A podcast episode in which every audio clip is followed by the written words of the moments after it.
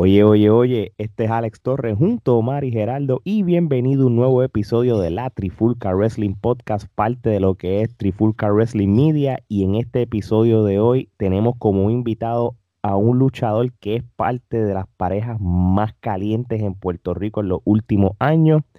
Y este, su pareja este, eh, fue parte de la Trifulca Wrestling Media en uno de los episodios cuando empezó el año 2021. Estamos hablando de Morgan. Así que sin más preámbulo, tenemos la otra parte del West Side Mafia. Así que con ustedes aquí tenemos a Tabú. Un aplauso.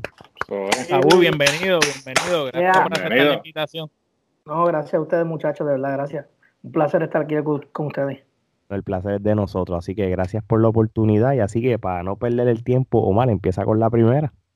Bueno, Tabú, tenemos entendido desde que tú eras un niño, a ti te encantaba la lucha libre, eso era como una religión todos los sábados frente al televisor junto a tu papá a ver lucha libre en Puerto Rico. Queremos que nos digas qué empresas consumías para ese momento y cuáles eran los luchadores que te llamaban la atención.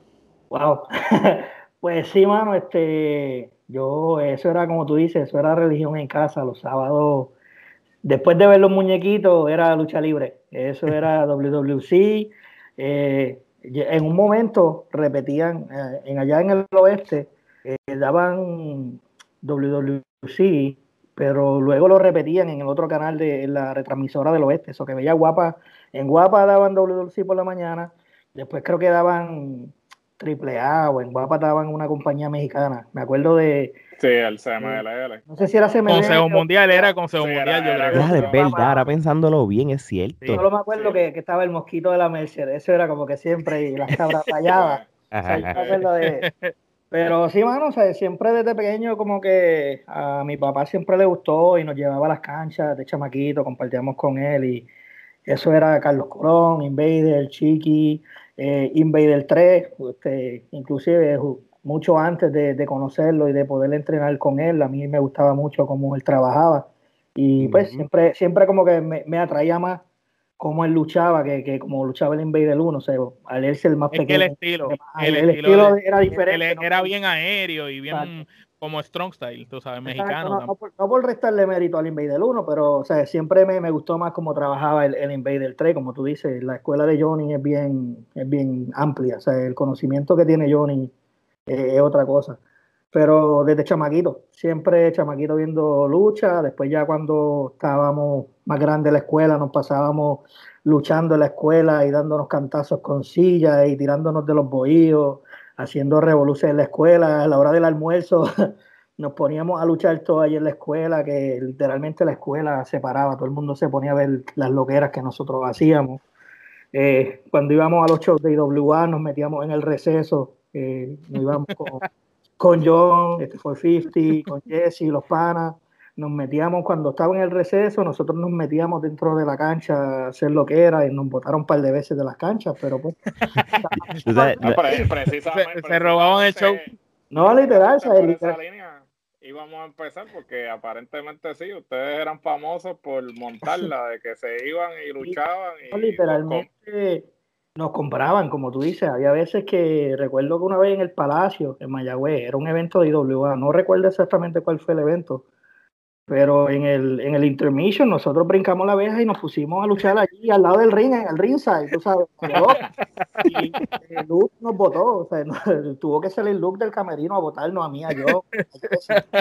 Un de panas más que hacíamos, no íbamos a hacer lo que era, pero ¿me entiendes? Eso era como que nosotros lo veíamos como que este, try to be noticed, ¿no? Como que para que no Ese era el joseo. Ese era el joseo como uno mismo como fanático, sabes que tú vas a los shows y siempre hay un loco con una máscara dándose cantazos, siempre... Mano, tú sabes que eso es verdad. Cuando, cuando yo iba a las carteras de IWA, pero te estoy hablando 2000, 2001 por ahí, yo me acuerdo que yo iba para el, para el Roberto Clemente Walker en Carolina y yo me acuerdo que en donde están las escaleras como para tú subir para otro piso, pues los chamacos así fiebruces, a veces la pelea estaba aburrida y el revolver en el público, ellos se tiraban desde el pasillo hasta abajo, unas loqueras brutales. Y aquello estaba Defendían, defendían campeonatos y todo. Sí, sí, tenía unos campeonatos de cartón. nosotros teníamos, teníamos unos panitas que eran de Moca. Un saludo a todos los muchachos de Moca. que lo que hacíamos era eso, como que los fines de semana nosotros hacíamos backyard, nos íbamos a casa de un pan a hacer backyard y teníamos para matar la fiebre. Pero esto fue este, antes de entrenar, ¿me entiendes? Esto era cuando éramos chamaquitos, mucho antes de, entrar a la escuela. Ya cuando tú empiezas a tener como que el conocimiento formal y como que pues ya dejas de hacer esas cosas, pero uno de chamaquito siempre, o con mi hermano, uno jugaba, ¿me entiendes? Uno era niño, o sea, son cosas de, de chamaquito. Sí, no, claro. Pero un par de veces llegamos a hacerlo y un par de veces, pues, la lucha estaba aburrida y nosotros empezábamos a darnos cantazos y cuando veníamos la gente estaba comprando, pero no, era, no estaban comprando lo que estaba en el ring, si éramos nosotros en la grada dando cantazos. Exactamente. Oye, y, y, ven acá, este Tabú, ¿cuándo fue que entonces tú tomas la decisión entonces de formar parte de la lucha libre, pero en verdad, tú sabes, este, y, y cómo entonces tú llegas a entrenar con Johnny o el Invader 3? Sí, mira, cuando nosotros ya estábamos en, en high school, eh, John subía, eh, John 450, él estaba en la intermedia. So, él subía a la, a la high y nosotros, como te dije, luchábamos en, en la hora de almuerzo y hacemos el revolú. Eh, ya para eso, eh, Jesse, Jesse Nieves, que él era medio polvo en el WS, él, él conocía a Johnny porque Johnny vivía cerca del área. él, John y Jesse fueron los que estaban encima de Johnny, como que mira, danos clases, mira, entrenamos, a nivel de que ellos se fueron a pedir chavo en la luz con máscaras para pagar la escuela, ¿no? No, o, sea que todavía para ese momento Johnny no tenía la escuela, el Invader no, tenía la escuela. básicamente, los primeros dos estudiantes de Johnny fueron este 450, John y Jesse Nieves, que me dio polvo. Eh, después que cuando ya ellos convencen a Johnny que, que abrieron la escuela, pues obviamente ya no, todos nosotros pues, a llegar. empezamos a llegar porque ellos, mira, este Johnny no va a dar clase, que si esto y lo otro, y yo como que de verdad, pues, pues vamos para allá. Y literalmente la, nuestro ring era un, un, cuadro en bloque. Cuando te estoy diciendo que era un cuadro en bloque, era un cuadro en bloque con paneles y la lona no era lona, eran alfombras. Ay, mi madre. Cuando tú, cuando, tú caías ahí, literalmente te, te, sacaba todo. O sea, que tú cogías un backdrop ahí y se te salía el alma. Pero aprendimos ahí, mano, y poco a poco, pues, fue, vino llegando más muchachos, llegaron más gente, este, eh, llegó Morgan, llegó Amazonas, llegó, fue, el corillo fue creciendo. Y obviamente después el cuadrito de bloque lo fuimos arreglando, después mollando. Y mejorando, mejorando las cosas. Mejorando poco a poco, siempre fue un, un dollito humilde, porque era un, cuartito que tenía en el patio de su casa. Y yo creo que eso era lo, lo que lo hacía nítido, ¿no? Especial. Lo, lo, hacía especial porque era ese cuartito con todos los posters. Yo todavía tengo fotos y cositas que, que él me regaló. Eh, todos los posters y todas las fotos de Johnny, sus trofeos, sus placas. Y ¿sabes? tenemos ese espacio que empezamos, creo que era, primero era el lunes, miércoles y viernes, y llegó un momento que era lunes a viernes, todos los días. de, como cuatro o cinco que éramos los primeros que empezamos, ya los últimos eran 20, 30 personas todos los días entrenando. Y, y desde, desde cero hasta profesionales, porque llegó un momento que lo mismo tú podías estar entrenando y llegaba Kike Cruz, llegaba Black Pain. Eh, sí, que ya estaban luchando ellos en otros lados. Y aprovechaban y, venían a entrenar. Y por eso como que el doyito siempre fue un punto de encuentro, ¿no?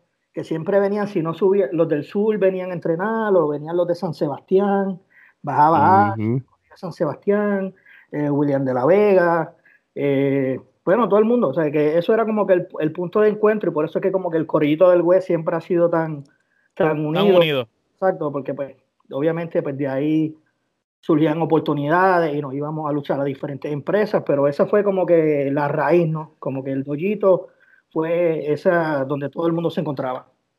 Mira, cuenta, cuenta, cuenta la leyenda, ¿verdad? Que esos primeros entrenamientos con el Invader 3 eran diseñados como para que ustedes se quitaran y, desistieran de, la lucha libre, como para sacar, ¿verdad? la verdadera pasión, el verdadero amor por la lucha libre. Y, queremos saber, llévanos a un viaje, cómo tú te sentías luego de esos primeros entrenamientos, cayendo en eso que nos explicaste, que simulaba un ring, pero realmente no era un ring. Literal, eh, eran entrenamientos fuertes eran subiendo la cuesta de, la casa de Johnny, brincando en goma, haciendo squats afuera, corriendo, haciendo entrenamiento. Después que te daba un, entrenamiento completo de cardio, por decirlo así, era que subía al ring.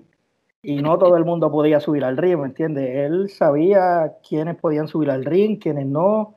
Habían unos que ya tenían más experiencia que otros.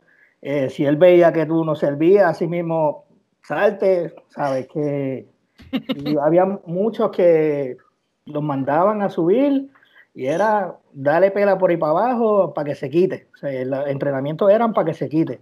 Si volvía al otro día, pues te seguía entrenando. Si no, pues, ¿sabes? porque era así. Se acabó, sí, porque, como te digo, mucha gente ahora, o pues siempre, siempre se ha, se ha visto esto, pero mucha gente dicen, ah, que si yo quiero entrenar, yo quiero lucha libre y esto y lo otro, pero cuando llegan al ring no quieren entrenar. O cuando llegan al ring lo que quieren hacer es, ah, no, lo que ven en televisión. Sí, claro. yo vi esta allá, yo vi este spot, yo vi esto, lo otro.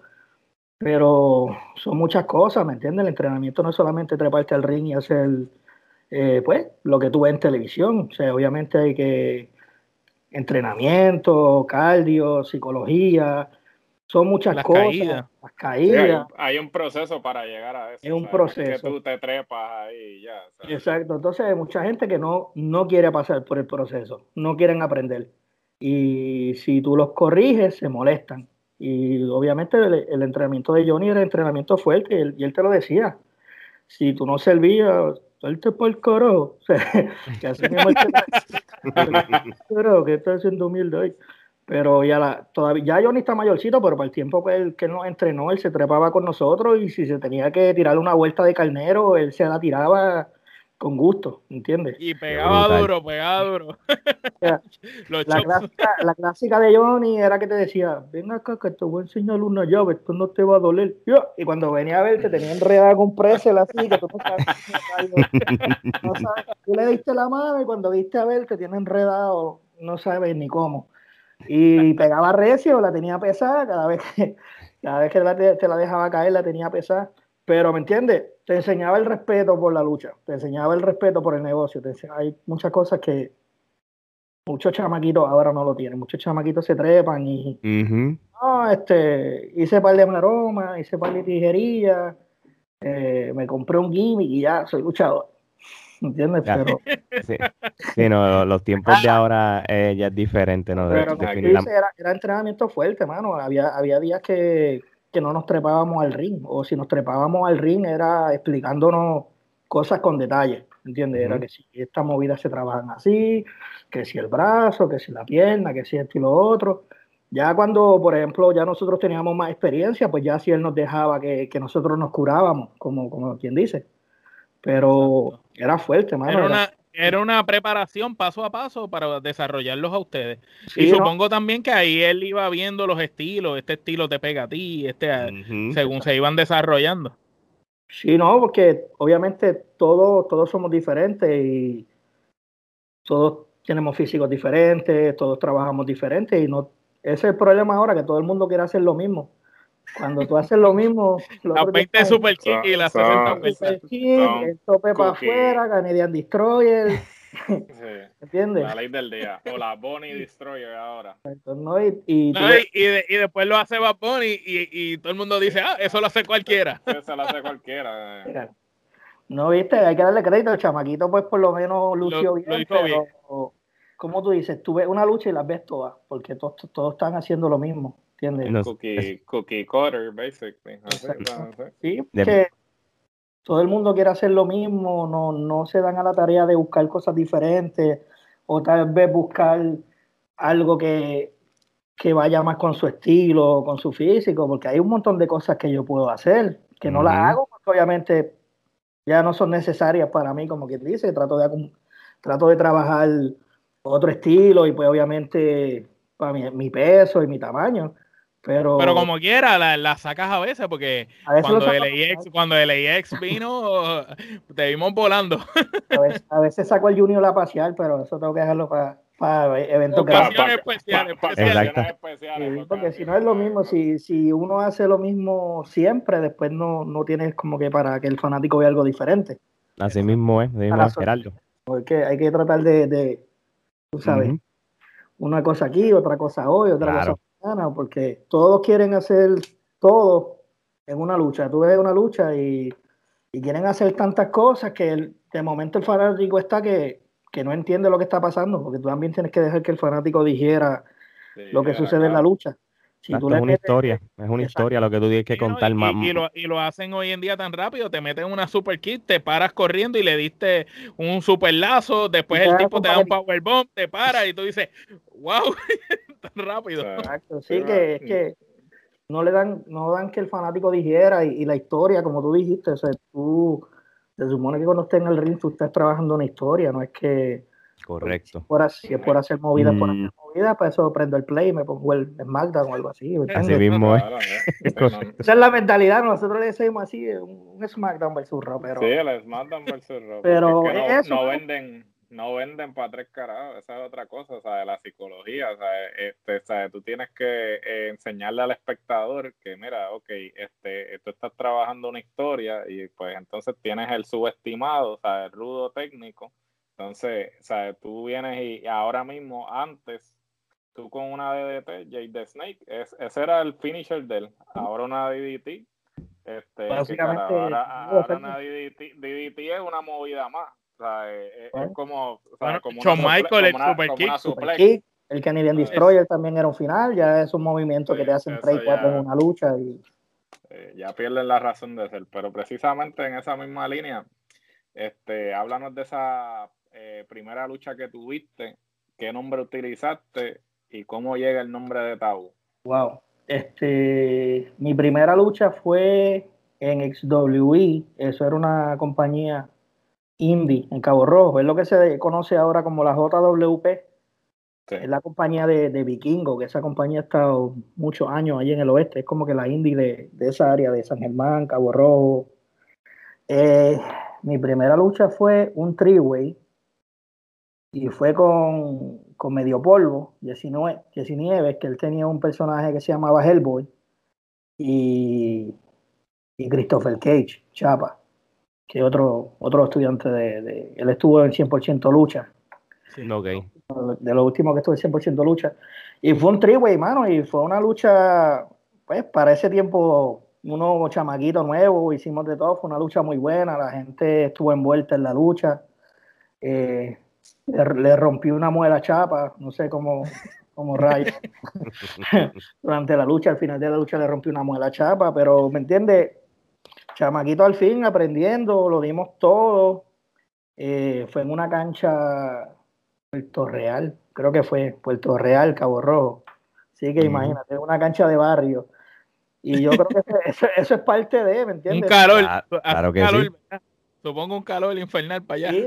y, pues a la vez que pues te da esa, ese nerviosismo que siempre a uno le da al principio, pero supimos llevarla porque como los tres éramos obviamente de, la misma escuela, pues teníamos, nos conocíamos, teníamos confianza, que, que, eso era lo bueno, que por, eh, en ese momento, cuando estábamos en la escuelita de Johnny, pues había gente que estaba bajando a entrenar de esa compañía, que estaba lo que era Jerry Pérez, Amazonas ya estaba luchando en esa compañía también, o estaba empezando a luchar, estaba yendo también eh, Nítido, que él estuvo un tiempo en la PRWA como el conejito, Silver Kid, que, parte de los estudiantes de Johnny, pues como quien dice, su, su primera experiencia era la XW, lo que era la JWP, que cuando ya por lo menos Johnny decía que, ok, pues estar listo para una luchita, pues pasábamos allá. Pero era cuando Johnny nos dijera que estábamos listos, ¿me entiendes? Que no era como... No era ustedes por su cuenta. No, no era que, yo fui, mire, y buqueame, no, eso es eh, por lo menos Johnny se daba la tarea de decirte, mira, ya tú estás listo, ya tú puedes hacer una lucha, y, él nos ayudaba, o sea, él nos explicaba, buscaba la manera de que, nosotros también le preguntábamos, mira, vamos a hacer esto, ¿qué podemos hacer? Que él siempre estuvo ahí para darnos esa ayuda, ¿me entiendes? Que no era que tampoco nosotros nos íbamos ahí al garete a treparnos, porque de nuevo, volviendo lo de ahorita, hay muchos chamaquitos que se trepan por ahí en, en, en, carteleras de barrio, carteleras de caserío y no saben, y muchos de ellos se lesionan. Tú lo ves, una vez fuimos a un a una cartelera en un caserío, y brother, ese ring, si tú corrías mucho, se estaba a punto de desarmarse. O sea, el ring, el ring estaba, mal montado. Que son cosas que a, a veces, pues, te puedes lesionar, puede pasar, y si los muchachos no están ready o no saben qué hacer en ese tipo de situaciones, pues ahí es donde, vienen las lesiones. ¿me entiendes? No, claro, claro, sí, uno no se puede trepar en pues, cualquier sitio. Por lo menos fue, fue una experiencia buena, porque como te digo, los tres nos conocíamos, sabíamos ya más o menos cómo era la situación y pues entendemos que dentro de la situación fue una buena lucha. Y pues, por lo menos. Nos siguieron usando y pues hasta el sol de hoy, pues hemos seguido bregando. no sé. entonces, este, como tú dijiste, entonces tus primeras corridas entonces fueron con la GWP, pero también este, estuviste en lo que fue la, la NWS de, de Salvalga. ¿Cómo fueron, e, ¿Cómo fueron entonces e, esas primeras corridas con, esa, con esas empresas una vez ya tú pasaste esa primera lucha? Estuvimos un tiempito en lo que fue XWE, trabajamos pues un par de meses. Luego de eso, eh, como te dije, Ash, Peter, eh, ya él también bajaba al, gimnasio de Johnny. También hubo un tiempo que bajaba Lightwire, si no me, si no me equivoco. ¿Y qué pasa? Pues nosotros íbamos a entrenar, a veces ellos bajaban y a veces nosotros subíamos a San Sebastián o a veces nosotros bajábamos a Guayanilla a entrenar con, con Quique Cruz. como te dije, siempre estaba ese bonding de esa amistad de que pues todo el mundo pues vamos a entrenar hoy para pa tal lado, para matar la fiebre. Hoy no hay clase aquí, pues vamos para allá. Y pues en uno de los entrenamientos subimos a San Sebastián y, a John, pues obviamente lo llamaron primero para NWS. Y básicamente, pues por John seguimos yendo todos, porque nosotros casi siempre viajábamos juntos. Siempre que había un show, pues no, ok, hay show en tal lado, pues nos montábamos todos ok, pues vamos para allá para NWS o vamos para este JW. Se cuidaban, se cuidaban. Sí, obviamente porque era, éramos chamaquitos también, que como que yo creo que lo único que tenía era carro era yo. So que era, Todo el carro tuyo. Vamos para allá, olvídate. Pero sí, eh, eh, siempre fue así, mano. Inclusive hasta en WWC, cuando viajábamos, siempre era como que esa Hermandad. Esa hermandad, de que siempre el corillo, no, no, y hasta el sol de hoy también, a pesar de que pues, estamos ahora un poquito más distanciados todo el mundo, pero siempre, siempre ha sido así, que siempre nos cuidábamos, siempre viajábamos juntos, siempre estábamos ahí para ayudarlo, siempre veíamos la lucha del otro, como que, ah, mira, vi tu lucha, esto y lo otro, o ellos veían que siempre estábamos ahí para, para darnos la mano, como quien dice. Muy bien. Omar. Entonces, luego de esas corridas que tuviste en esas empresas, eh, un poco después aparece el proyecto de 100% lucha con Brandon, Albert. Este, ¿Cómo nos puedes contar eh, tu experiencia allí en 100% lucha y, todo lo, que tú hacías allí también tras bastidores, aparte de luchar? Sí, mira, este, es, va todo de la mano, ¿entiendes? Porque también a Brandon nosotros lo conocimos en, en lo que fue en WS. Brandon también fue uno de los muchachos que subía a NWS a trabajar y como que siempre que hicimos amistad y pues lo mismo, es parte del corillo, son hispanas. Eh, después de NWS, cuando NWS se, se rompió, pues al NWS romperse, es, quedó ese vacío, ¿no? Quedó e, e, ese, esa falta de taller para muchos muchachos, porque algunos se fueron para WWC, eh, algunos se fueron para IWA, pero también quedó un grupo grande de, trabajadores que, pues, que, no estaban haciendo nada o se quedaban... Que no tenían dónde ir. Que no tenían dónde luchar. Eh, porque cuando se rompió en WS, en WS se rompió en, en, dos compañías, que fue, siguió un grupo con en WS como tal y otro grupo siguió con lo que era el WWS que cuando se rompió la compañía hubo una guerra interna entre el management y todo eso, y pues como que se hicieron dos compañías en una. So, como te dije, pues muchos de ellos se fueron a IWA, otros se fueron para WWC, y en WS, eh, la de César Valga había creado este cold following, si se puede decir, como que esta, esta base está fanaticada en el oeste, porque ellos empezaron haciendo shows gratis, lo que era en WS empezó haciendo shows gratis, pero llegó un momento que, que tú, tenía televisión, ¿me entiendes? Ellos consiguieron televisión en el área oeste, tenían su canal, eh, estaban haciendo cosas que, que, las otras compañías ni siquiera estaban haciendo, ¿me entiendes? Y, habían luchadores de nombre que iban allí también. Yo recuerdo escuchar que Castillo estuvo allí. Y, llegó, un momento que estuvo Chain, que estuvo Bison, o sea, que llegó un momento que, que, la plantilla de NWS estuvo bien fuerte y llegó a ser como una amenaza para las otras compañías, pero tú sabes que pues donde hay ahí hicieron la, lo que fueron las la, la alianzas, eh, creo que creo que primero ellos hicieron alianza con WWC y luego con IWA o algo así. La cuestión fue que pues cuando la compañía se rompió, hubo un tiempo que todo el mundo se quedó pues bollando por ahí en la indie. William de la Vega hizo otro proyecto que se llamaba CPW, no sé si ustedes lo conocen, pero todavía, hay videos, todavía hay videos de los shows que siguió básicamente ese concepto, que eran como que luchadores veteranos y luchadores nuevos del área oeste, y ellos siguieron trabajando eh, ese concepto. Yo trabajé con ellos un tiempo también, Albert también trabajó ahí, CPW también eh, desapareció. Eh, como te dije, algunos fueron a IWA. Yo estuve un tiempo que trabajaba en, en WWC, luchaba y hacía un par de cositas backstage. Hasta que un día Albert me dice como que, mira, estoy haciendo este invento, este, baja para acá. Y yo como que... Entonces él, me enseñó lo que estaba trabajando, de qué manera él lo estaba trabajando y lo, que me gustó era que era diferente, ¿me entiendes? No, era diferente a lo que todo el mundo estaba haciendo, era algo que era más real, era, él, buscaba la manera de cómo contarte la historia, pero también cortarte la historia dentro del ring.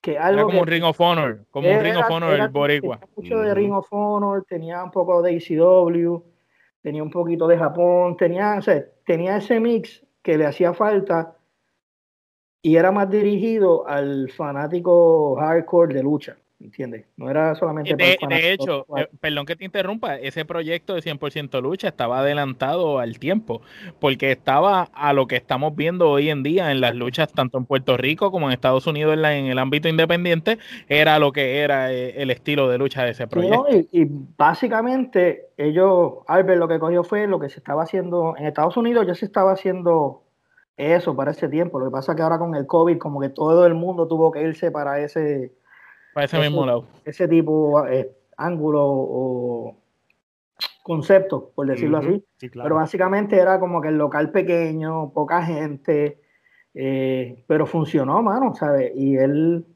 buscó chamaquitos nuevos, caras nuevas, junto con veteranos que no necesariamente eran conocidos, pero eran veteranos que trabajaban como Eric Scorpion, Strider, eh, gente que, que, han, que, han, sido trabajadores y que estuvieron, muchos de ellos estuvieron en IWA, algunos estuvieron en, en WWC, que eran excelentes trabajadores que a lo mejor no se le había dado la oportunidad o no se le había dado un push o, o la exposición como que necesitaban. que la exposición que necesitaban y Albert se la dio.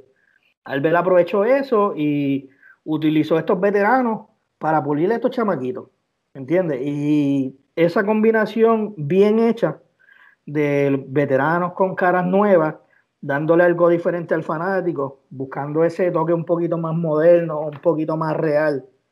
Eh, porque pues la lucha libre en Puerto Rico, si, tú te fijas, como que se quedó en este viaje 80 se quedó a finales de los 80, principios de los 90. Exacto. Cuando vamos, a hablar claro, hasta, las gráficas eran ochentosas, porque en los 2000 todavía estamos utilizando las gráficas ochentosas para los videos. hasta poco WWC usaba todavía White Zombie. Cuando uno empezó a ver luchas de Eric Scorpion y del Cuervo, estos muchachos así, ese tipo de lucha rápida, y después posteriormente yo digo que los ya la estaban haciendo, pero como que los que la pusieron mainstream fue Forfiti con Roger cuando hicieron Insurrection, pues ya después se volvió como que, mira, esta es la nueva manera de hacer lucha libre, te gusta o no le guste. Puerto Rico siempre ha sido bien old school y es bueno, o sea, eso es algo, eh, pero eso es parte del estilo de Puerto Rico, que es bien old school. Y en el ring, muchos trabajadores pues se enfocan en trabajar el old school. Pero ¿qué pasa? Pues 100% lucha, te está trayendo estos chamaquitos que vienen con la manera de trabajar americana, de lo que son las indie americanas, lo que tú ves, como tú dijiste, Ring of Honor, en otras compañías, lo que, lo que era TNA, cositas así que, que es más llamativo a, a, lo que tú estás viendo toda la semana en, en televisión. Porque llega un momento que pues puño y patada, pues se aburre todo el mundo, ¿me entiendes? Por más que, la misma, que te guste la lucha libre, puño y patada toda la lucha, pues llega un momento que se aburre y viendo las mismas caras todas las semanas, luchando con la misma gente en revancha eh, todas las semanas. Por, pues, por vez número 30, revancha número 30. Por vez, por vez 3000, eh, pues la gente se aburre, ¿no? Y pues yo creo que eso, o sea, eh, esa, esa mezcla de lo que, del talento nuevo, eh, de ese estilo americano mezclado con también lo boricua, e, esa mezcla que Albert trajo con 100% lucha, de verdad que fue una mezcla súper buena y, y, le dio un boost a la lucha libre porque puso de nuevo a las compañías grandes a mirar a 100% lucha. ¿Entiendes? Y le dio, le dio ese auge también a la indie de tú decir como que, oye, mira, la lucha libre en Puerto Rico no solamente IWA y, y WWC, hay CWA, hasta CWS, está 100% lucha, que había mucho talento joven que, que, estaba surgiendo y se estaba aprovechando de, de, ese, de ese caliente ¿no? que, que estaban trayendo la India en ese momento. Sí, interés, es verdad, todo, todo lo que tú dices tiene sentido y, y cuando y lo bueno es que si ahora mismo tú vas a YouTube y, buscas el contenido de ellos, la organización que era como por season, que eso tampoco existía. Exacto.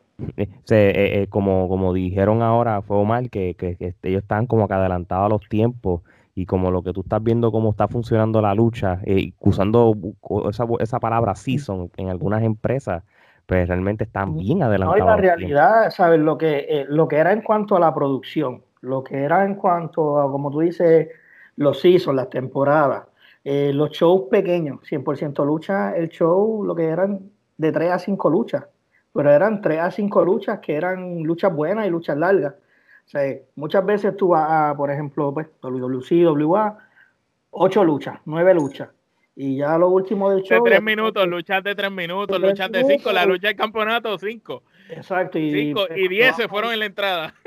Para el main event, ya tú estás cansado, ya los fanáticos están cansados, y, pero no es lo mismo que ese, ese ambiente que generaba 100% lucha, que en un centro comunal tú encontrarte con cuatro locos trepados en un ring, literalmente matándose, dándote un show brutal. Y que el ring estaba, eh, era como la gente se sentía bien cerca, ¿verdad? Exacto, sí, literalmente eso era, eso era un centro comunal, o sea, de 100% lucha eran unos centros comunales que Albert conseguía y Literalmente tú estabas a, par de pies del ring, que, eso era otra cosa, que, que te obligaba a trabajar fuerte, ¿me entiendes? Que ahí ese... Sí, no, no, ahí, te, tenías que... Del, strong style, porque pues, ok, tenemos la gente aquí al lado, no podemos, tenemos que trabajar. Sí, Era algo que se le decía a los muchachos, como que tienes la gente ahí al lado, tienes que trabajar porque la gente escucha todo eso, la gente... Y a la vez que la gente escuchaba un buen cantazo, un buen show, ya se... Ah, sí, porque lo sienten cerca. No es lo mismo que, por ejemplo, cuando tú vas a la Pepín, el ring está en medio de la cancha y, tú, y los fanáticos están lejísimos en las canchas, en lo que son las canchas de baloncesto en Puerto Rico, porque son canchas de baloncesto, no son anfiteatros para lucha, no son un área designada para lucha, ¿me entiendes? Pero al 100% lucha integral lo que se viene haciendo acá en Estados Unidos de los bingo halls o de los centros comunales, pues la vibra es diferente porque tú estás al lado del ring, ¿me entiendes? Eso es como que te dan un chop y te cae el sudor encima. o hacían un top. y oye, y oye la gente ahí, mira, pues Y, y sientes la interacción, sientes la gente gozándose el show. Te dieron cinco luchas, pero te dieron cinco luchas buenas que te quedaste con ganas de ver más, ¿entiendes?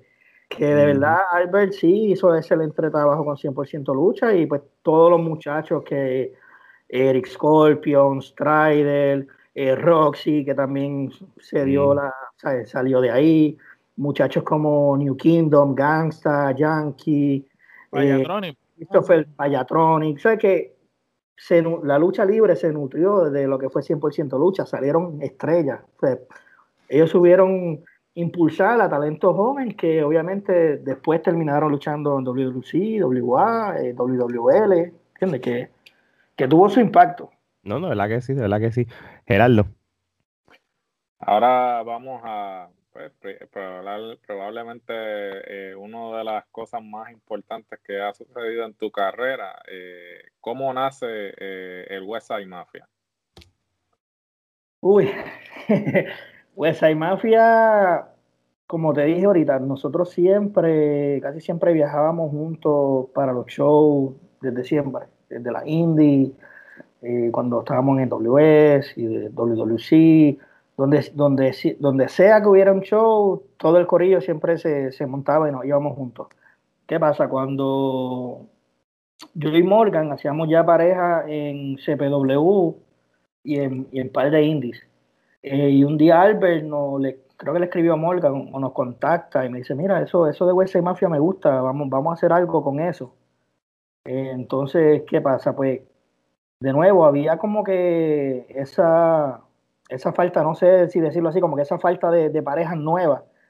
Porque llegó un momento que pues todo el mundo, todo el mundo quiere ser campeón, todo el mundo quiere ser singles, todo el mundo.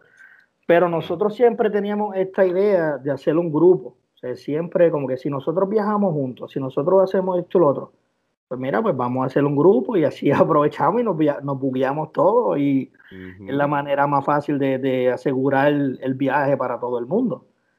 Y empezamos a hacer eso en, en CPW y en par de indie. Ya yo y Morgan habíamos hecho pareja anteriormente, pero cuando Albert no habla de, de 100% lucha, ya Morgan, Morgan había ido a luchar primero que yo. Cuando Albert no habla de 100% lucha, pues ahí nace el concepto. Nos sentamos a hablar con él, él tenía par de ideas y dijimos, pues mira, pues, pues vamos a hacerlo y vamos a ver qué sale. Pero básicamente West Mafia somos nosotros, ¿entiendes? West Mafia es este corillo estirando, de Estirando la realidad al gimmick. Como dice, subiéndole el volumen a, a lo que la nota. exagerando un poco lo que es la, nuestra personalidad, subiéndole el volumen a 11, como dicen por ahí, para, para sacar algo de provecho, pero Básicamente somos nosotros, un grupo de, un corillo de, gente que, le gusta la lucha, que nos apasiona lo que hacemos, que amamos lo que hacemos y disfrutamos lo que hacemos, y eso es parte de, pues, lo que puede ser Mafia, que nosotros siempre vamos y vamos a dar un show, pero no lo estamos disfrutando, o sea, estamos dándole algo a la fanaticada, ese, ese feedback, esa energía. Eh, empezamos en, pues, cuando empezó lo de 100% lucha, cogió mucho auge, eso nos abrió las puertas a otras indie en Puerto Rico, como te dije, lo que fue CWI, CWS. Y eso, e, esa, en ese momento, pues las indies comenzaron a cooperar entre ellos y como que hubo ese intercambio de talento y todo el mundo se benefició. Exacto. Todo el mundo se benefició de que pues, hoy podíamos, bueno, había veces que, que nosotros luchábamos tres veces en semana y que si viernes en 100% lucha, sábado en CWA, domingo en CWS, o si no, después teníamos que ir a WWL o teníamos que subir a grabar, que, fue algo que fue espontáneo, fue orgánico, pero de la misma manera fue algo que, tuvo mucho impacto, ¿no? Que, que, tal vez yo creo que la misma naturalidad de, lo que es el concepto del grupo fue lo que nos, nos ayudó a que el grupo cogiera auge y pues que pudiéramos llegar a, donde hemos llegado. Y que la gente los comprara, mano, porque es, es, bien complicado este, que el público compre luchadores nuevos o luchadores que no son tan conocidos para el público. Y ustedes tuvieron esa suerte que no importaba qué pueblo ustedes iban, como que le caían bien al crowd, a la gente, y, la gente los compraba. Y como te digo, simplemente éramos nosotros, ¿sabes? Teníamos, tuvimos la suerte de de saber cómo jugarnos esa carta, ¿no? Eh, porque hay muchos luchadores que tienen este gimmick, que quieren ser el más malo, o quieren, o tienen este personaje, pero tú lo ves y tú dices como que, mano, ese personaje como que no te cae. O, mano, como que, no sé, no lo compro. O sea, hay, hay, hay muchachos que son así, que son excelentes trabajadores en el ring, pero tal vez o el personaje no les ayuda, o no tienen el carisma, o hay algo. No tienen personalidad. Ajá, que no tienen personalidad y algo es como que. O que, o que quieren emular.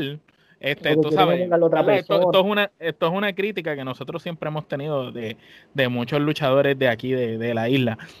Hoy en día, eh, la mayoría de los luchadores de, Puerto Rico, por, por, hablar de nosotros, que somos todos boricuas, son mejores atletas de lo que eran en el pasado, 20 años atrás, 30, 40 pero eh, antes tenían una manera de venderte las cosas en la promo, en el carisma, que eso con el paso del tiempo se ha perdido. Y solamente podemos contar algunas personas que son los que tienen ese tipo de cosas. y... la mayoría de los luchadores que salen tratan entonces de, de copiar casi literal a otras leyendas del pasado que en su tiempo pegaron porque no se parecían a nadie, porque tú no dices que Chiqui se parecía a nadie, ni el mismo Invader, ni Rey, ni Sabio, nadie se parecía a nadie. Pero entonces hoy en día vemos muchos que se parecen a, leyendas del pasado y eso es lo que la gente no compra. Rey González 2.0. O ¿sabes? 3.0, 4.0, 5.0. lamentablemente, ¿sabes? en vez tú puedes emular, tomar ideas, pero no copiar. Y desafortunadamente, este, la gente ahora cuando te hace un promo, te hace un promo que es este eh, Rey González 2.0. Y sí, es la realidad eso que tú dices. Mucha gente, lo, lo bueno de 100% lucha, ya que volviendo a lo que estaba hablando ahorita de, de backstage y todo eso, era que, por ejemplo, Random o la persona que estuviera encargado de trabajar con el talento, que habíamos varias personas que trabajábamos con los talentos también, pues se sentaban con el talento y le explicaban lo que, pues, lo que fuera a suceder y buscaban la manera de hacer que eso funcionara con ese talento. Porque si, por ejemplo, tú, Omar... Se tomaban el tiempo. Se exacto, se tomaban el tiempo. Por disculpa que te, tome de sí, no, no, Omar, tienes que decirle esto y hacer lo otro. Pero si la, Omar, si la promo no te sale, pues hazlo de otra manera. O vamos a hacer esto, usa estas otras palabras. Buscaban la manera de de que se sintiera natural. Que se sintiera natural, de que el talento se sintiera a gusto, porque muchas promos tú las escuchas y todo el mundo quiere hablar ah, así, o quieren hablar como rey esta noche. Y es como que, no, pero porque no hablas así? Tú no hablas. O si no, o si no, todos son los más finos y todo. Permiso, ¿qué es lo que está pasando aquí? No vengas, que te voy a patear el trasero. Esto es lo que estamos hablando ahorita del carisma, que a lo mejor no, no se siente natural, ¿entiendes? Y eso es algo que también tú, tú tienes que ver de qué manera tú tienes que sentirte natural. De nuevo, muchas, estos son personajes, ¿entiendes? Este, tienes que, pero como tú dijiste, la clave es que sean una extensión de lo que tú eres. ¿sabes? Hasta cierta manera es como tú estás tomando este eh, parte de ti y lo estás elevando. estás como que exagerando un poco para propósitos del personaje. Y muchas personas entienden que tienen que cambiar completamente, ser algo opuesto a lo que ellos pues, son originalmente. Pues, y ahí es donde cometen el error. Si no, toman algo prestado y en vez de disfrazarlo, ¿sabes? Igual. Le, borran el nombre y le ponen el de. Sí, le ponen el de. No, y, entonces tú te pones a pensar, mira, cuánto hemos visto ya los malditos gimmicks, este, con el gabán, encorbatado, el moñito. Mira, aquí hace un calor, hijo de tu madre, en las canchas. Para tú andar con un cabrón cabando sudado. es que los Four Horsemen, para bien o para mal, este, crearon, crearon un gimmick que, ¿sabes? Jamás, jamás va a poder ser repetido pero todo el mundo quiere copiar. O sea, todo el mundo en su vida quiere. Sí, pero tiene su lugar en Puerto Rico. En Puerto Rico hace tanto calor que tú sabes lo que es tu ver estos chamacos en las Indias a veces en Gabanao, sudando como unos lechones, el gabanto manchado la camisa, y tú dices, mira, bro, tú sabes con que... Los con los pancakes. Sí, y tú dices, eso nadie te lo está creyendo. Se meten, se meten en la cancha a las nueve de la noche con gafas. Como con que, gafas, como que, No, pero, o sea, si, ¿cómo es que dice? Este, if it works, este, don't, o sea, si funciona, ¿por qué cambiar la, la fórmula, no? La, la fórmula. Pero, sí, como que dice la frase y, y, y, eh, if it works, don't fix it.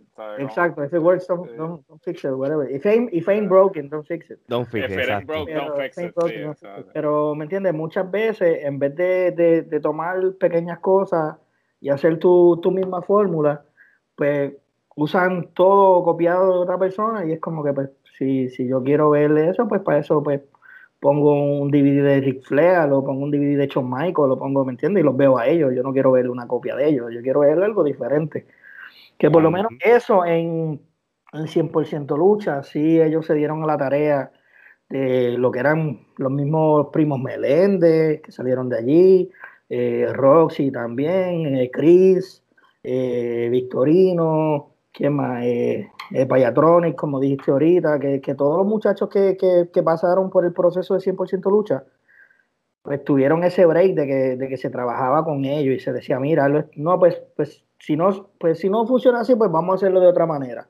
Pero vamos pero buscar una manera que... Peter, Peter de Barroman, ¿verdad? También, que creo que estuvo allí, Peter. Peter de, Barroman fue allí y la vez que él estuvo con William de la Vega, eh, esa fue una de las promos esa noche ese careo fue uno de los careos más intensos que, que hubo el 100% lucha. Lástima que pues después no, no, no se pudieron tirar, el No, no hubieron más show. Pero una luchita de, William de la Vega y Peter de Romance, eso es, eso tiene que ser algo que en el futuro deberían. y, literalmente el careo estuvo bueno porque Peter también, ¿sabe? Ah, fue otro que aprovechó la situación y de, y de 100% lucha rápido brincó a, a WWC, ¿me entiendes? Que, que los ojos estaban, los ojos estaban ahí, ellos seleccionaban y también a nosotros de 100% lucha, pues tuvimos la oportunidad de que Denny y Moody nos vieron y nos, nos dieron la oportunidad también, al igual que a Roxy, a Eric Scorpion y todos los muchachos que pues cuando 100% lucha dejó de, funcionar, pues pudieron dar el paso a otras compañías y hasta el sol de hoy siguen trabajando. So, y, y bien acá, cuando en el caso eh, tuyo, ¿verdad? Este, cuando tú tuviste tu corrida en, en WWC, ¿verdad? Este, sabemos que tú tuviste allí también como un rol también de, ayudar en la producción y todo. ¿Cómo, cómo fue esa corrida en la WWC, tanto luchando como, como en producción? Sí, en WWC, como dice, mayormente yo estaba en producción, porque yo, como de nuevo, viajábamos todos juntos, todos los muchachos, viajábamos por Stanley, de La Vega, eh, para ese tiempo los templarios, pero mayormente yo estaba en producción cuando luchaba, había veces que era como que rellenar boquete, ¿me entiendes? A veces faltaba alguien y las veces. Métete a luchar. como que ah, faltaron, faltaron los cambio de, ok.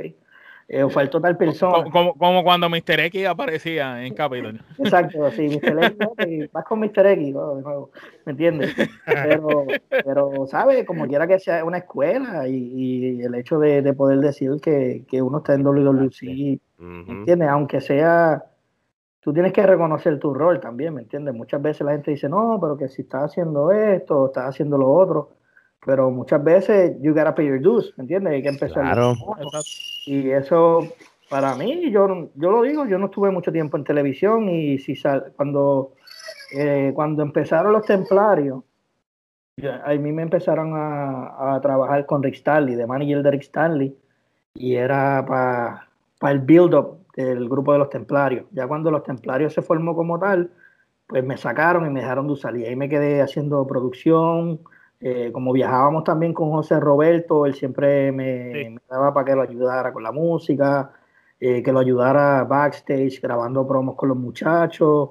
Eh, así, muchos, algunos de los videos que, que daban en WWC cuando terminaba el programa eran videos que yo editaba el video de aniversario, el aniversario que le hicieron el Choliseo, el 28 fue, que dedicaron a Carlos Colón. Sí, el, que era Carly contra, contra Rey, por el número 60. Ese, ese, package lo edité yo. Ese uh, brutal. El, package ese lo edité yo al final que me entiendes que a lo mejor no estaba en el ring todas las semanas, pero sí estaba trabajando con ellos y así. Sí, no, claro. Eh, y, era algo que a mí me gustaba, porque pues yo estaba en ese tiempo estudiando comunicaciones también y era algo que como que me servía de, práctica. De escuelita. De escuelita. Y a mí siempre también me, me, llamó mucho la atención, además pues de luchar obviamente, pero siempre también me ha llamado lo que es la producción, eh, producción de video, producción de audio, todas esas cosas que de nuevo era, era pues, no me molestaba porque estaba cobrando anyway, estaba trabajando, no, estaba en el ring, pero había muchas veces que yo cobraba y los que estaban en el ring no cobraban, así que olvídate, mi cheque llega. el día déjame aquí editando los videos. mi sobrecito llegaba, había otros que si no me pagaron, pero pues yo tenía mi sobrecito y pues Gracias, José Roberto, que siempre. No, no, daban una medalla y, y una empanadilla. Sí, no, porque acuérdate, mucha gente lo que quiere es la gloria, quiere campeonato y tú sabes, quiere estar en televisión todas las semanas, pero fin de cuentas esto es un negocio, bro. así mismo es, así mismo es. Pues, pues mira, además de tú estar en WWC, tuviste la oportunidad de estar también en la IWA. Háblanos de esa estancia por la IWA. Y WA también fue algo parecido, mano. Y WA fue como que me llamaron para hacer unos video package cuando, cuando iban a traer la Booker T. fue algo parecido también, como que estuve un par de veces, inclusive fui el primer Detrás de las cámaras. Y lo que estuve era como que trabajando backstage, haciendo, hice unos video package para cuando hicieron el debut los árabes. Este, los nombres de ellos, este, Strider y Joel, que eran lo que el personaje de los árabes. Eh, hicimos un par de cositas que es lo que te digo, a lo mejor no estuve mucho frente a las cámaras, pero siempre estaba por allí y lo mismo, o sea, siempre el grupito, siempre el grupito, si no es uno, es el otro, o sea, si no ha estado o con Ash, o con William, o con Rick Stanley, siempre, o Black Pain, o si no estaba Black Pain, pero siempre, siempre nos hemos ayudado de los unos a los otros, ¿me entiendes? Que si siempre había una oportunidad, es como que había veces que, que yo me llamaba, mira, ¿qué tú haces? Ah, estamos en Moca, vente, este, tráete la ropa, arranca para acá. Sí, sí, sí. Que...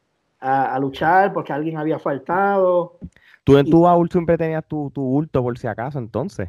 Sí, no, es que es que lo que te digo, que como a veces todos viajábamos juntos, e, eso era eso era normal, ¿me entiendes? Como que, ok, pues nos vamos todos juntos y llévate el bulto por si acaso.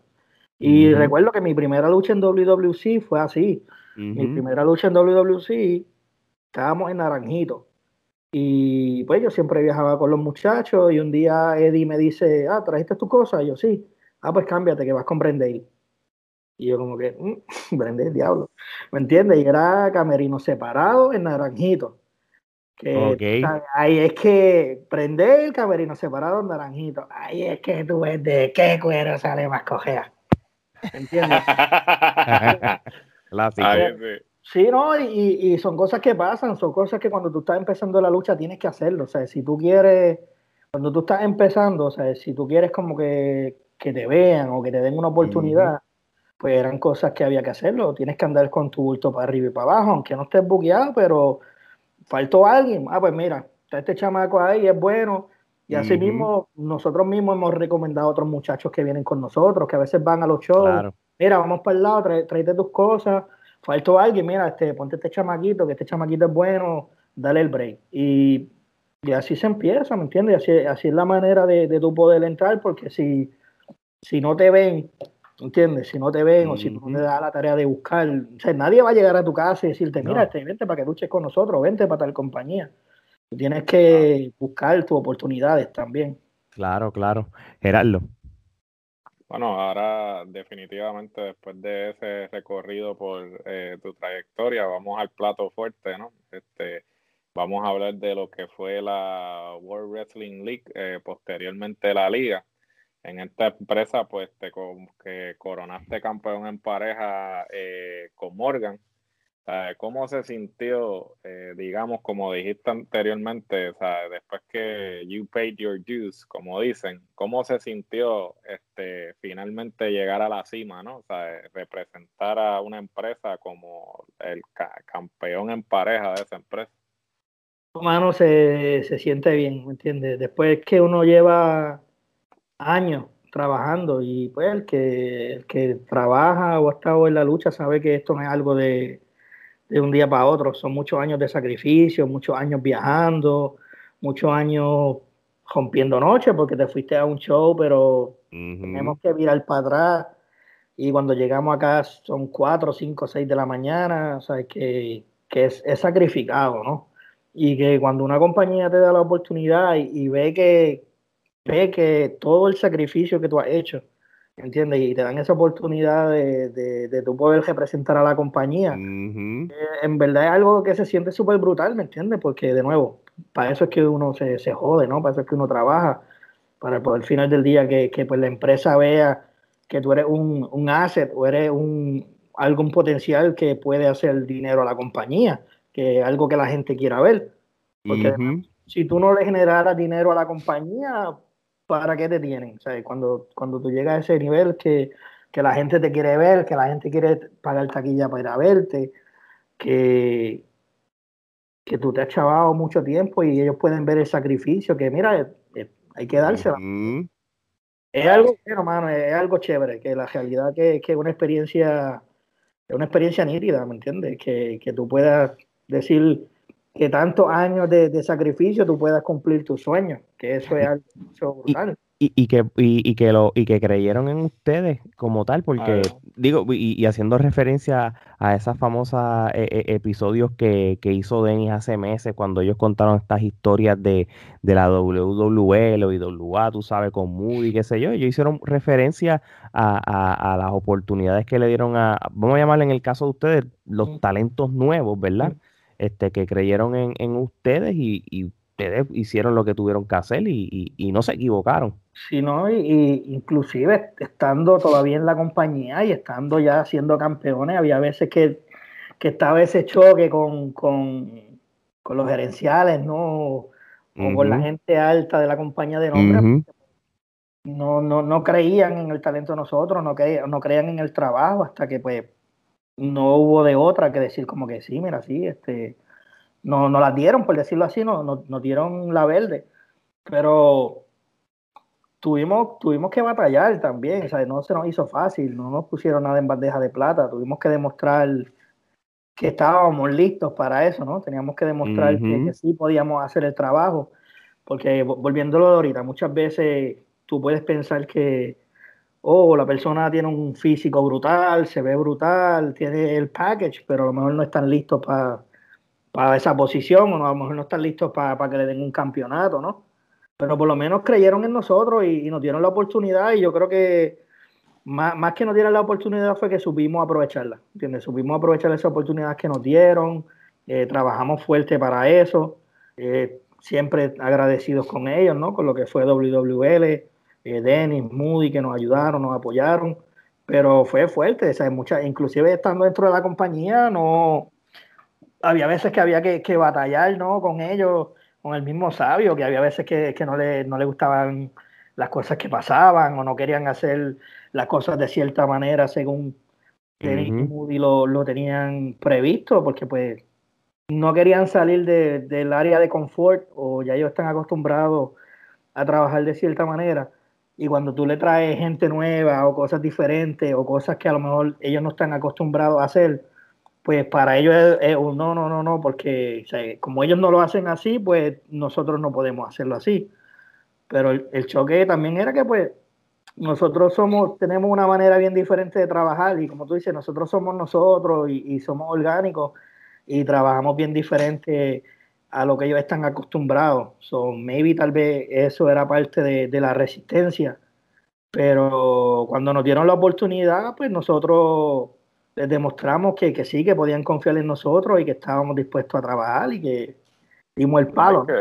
Y el mm. prototípico, o sea, el problema es que yo creo que lo que pasa con muchos de estos luchadores vieja escuela y cada cual, pues, todo el mundo este, creció en una etapa y todo el mundo, pues, tiene una mentalidad, una forma de ver las cosas, ¿no? Y ciertamente, pues, eh, esta mentalidad de antes del prototípico luchador que tiene que medir 6'2", este, eh, tener este, un físico este, de superhéroe y toda la cuestión, sin embargo, eh, se pierde lo más importante, que es esa conexión con el público. Y entonces quizá yo no mido 6'3 ni este, tengo este, 300 eh, libras en músculo, pero estoy haciendo esa conexión con el público, porque el público de alguna manera u otra se está identificando con ese personaje, porque siente que, mira, ah, coño, ese puedo ser yo en ese Y yo creo que hasta cierto punto, pues eh, los, de la vieja escuela, y con todo respeto, ¿no? Porque pues ellos abrieron el camino para los que están actualmente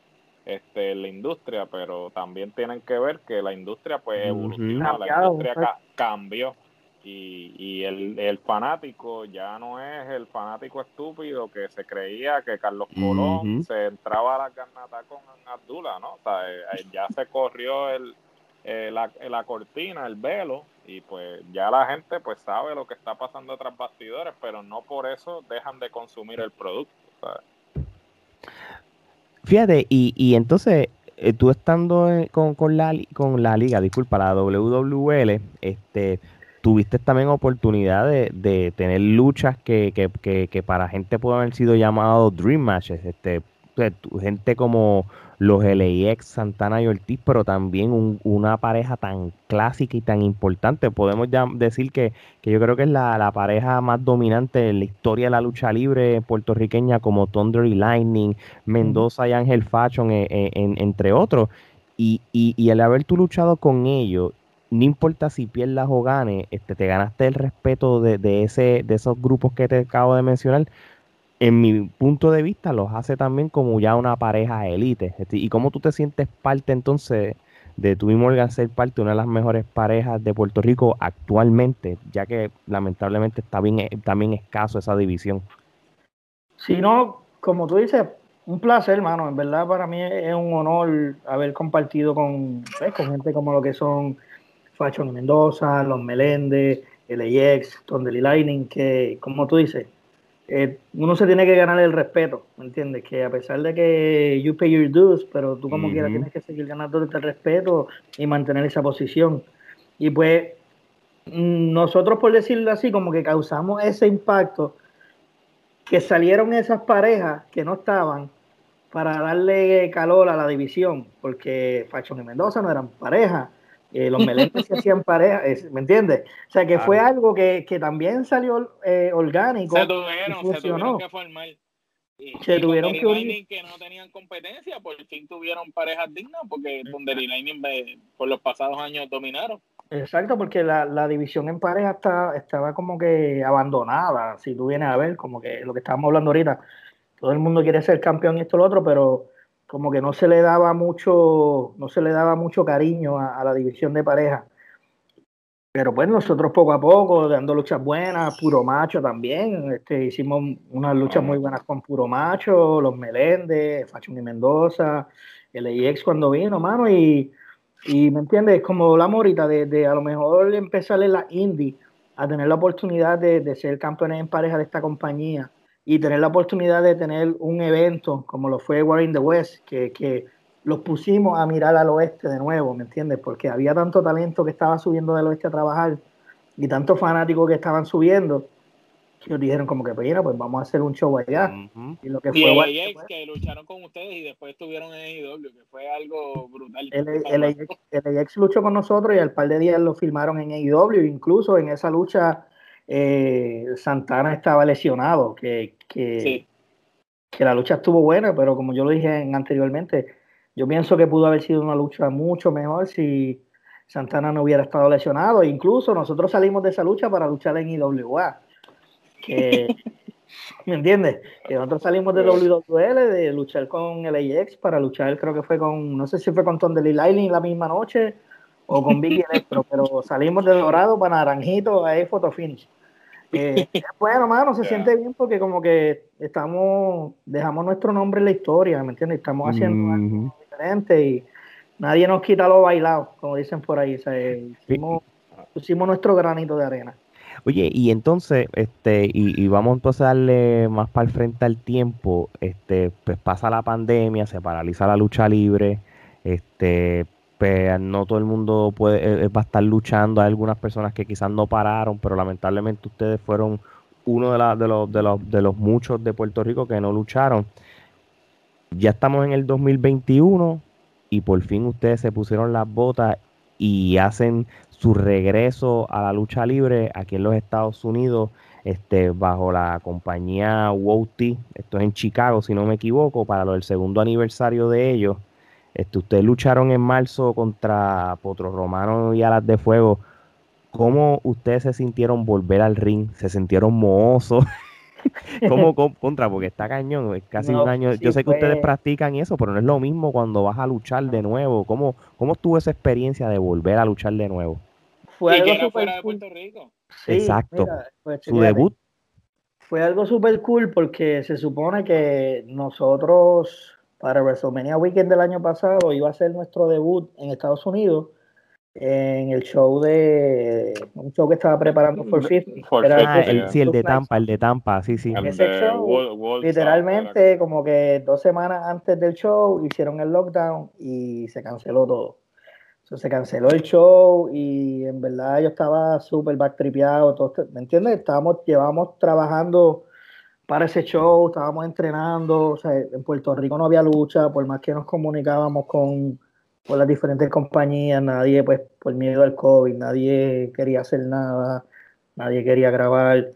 Entonces, nosotros por lo menos seguimos bregando lo que es la escuelita de, de West Mafia en el oeste, que en Añasco, que ahí fue como que, pues, como tú dices, entrenábamos, pero no es lo mismo que, que luchar pero se nos dio esta oportunidad en marzo, gracias a Anthony Piñeiro de Superlucha, y conseguimos ese contacto para trabajar con Woti eh, para el segundo aniversario. Luchamos con, a las de Fuego y Potro Romano, que son una pareja de mexicanos que están dando duro allí en Chicago. Sí. Y realmente fue una experiencia súper buena, como que estábamos súper pompeados, por lo menos para el de semanitas antes, empezar a hacer cardio para no, para no estar mohoso.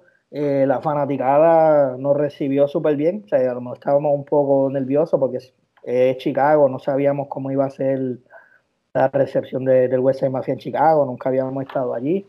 Pero el show estuvo súper nítido, la gente se gozó la lucha, el público estaba bien caliente, se lo disfrutaron y así que pues volvemos de nuevo para Chicago en mayo 28 para de nuevo para Wouty y otros compromisos que ya nos estábamos moviendo lo que va a ser el Immortal Lucha Libre y un par de cositas que se están cuadrando por ahí, pero fue bueno, bueno, ¿me entiendes? Como que de estar un año sin tú hacer nada, algo que tú haces todas las semanas, como pues, como te dije, esto es un trabajo para nosotros ya, ¿no? O que es como que un año sin trabajar, llega el momento que, que uno se, se, apesta, se aburre, como que se frustra, porque pues si que tú estés un año sin tu grabar tu podcast, tu podcast o si, te, si estás haciendo las cosas que a ti te gustan, pues te va a frustrar, te va a deprimir, claro. lo, que sea.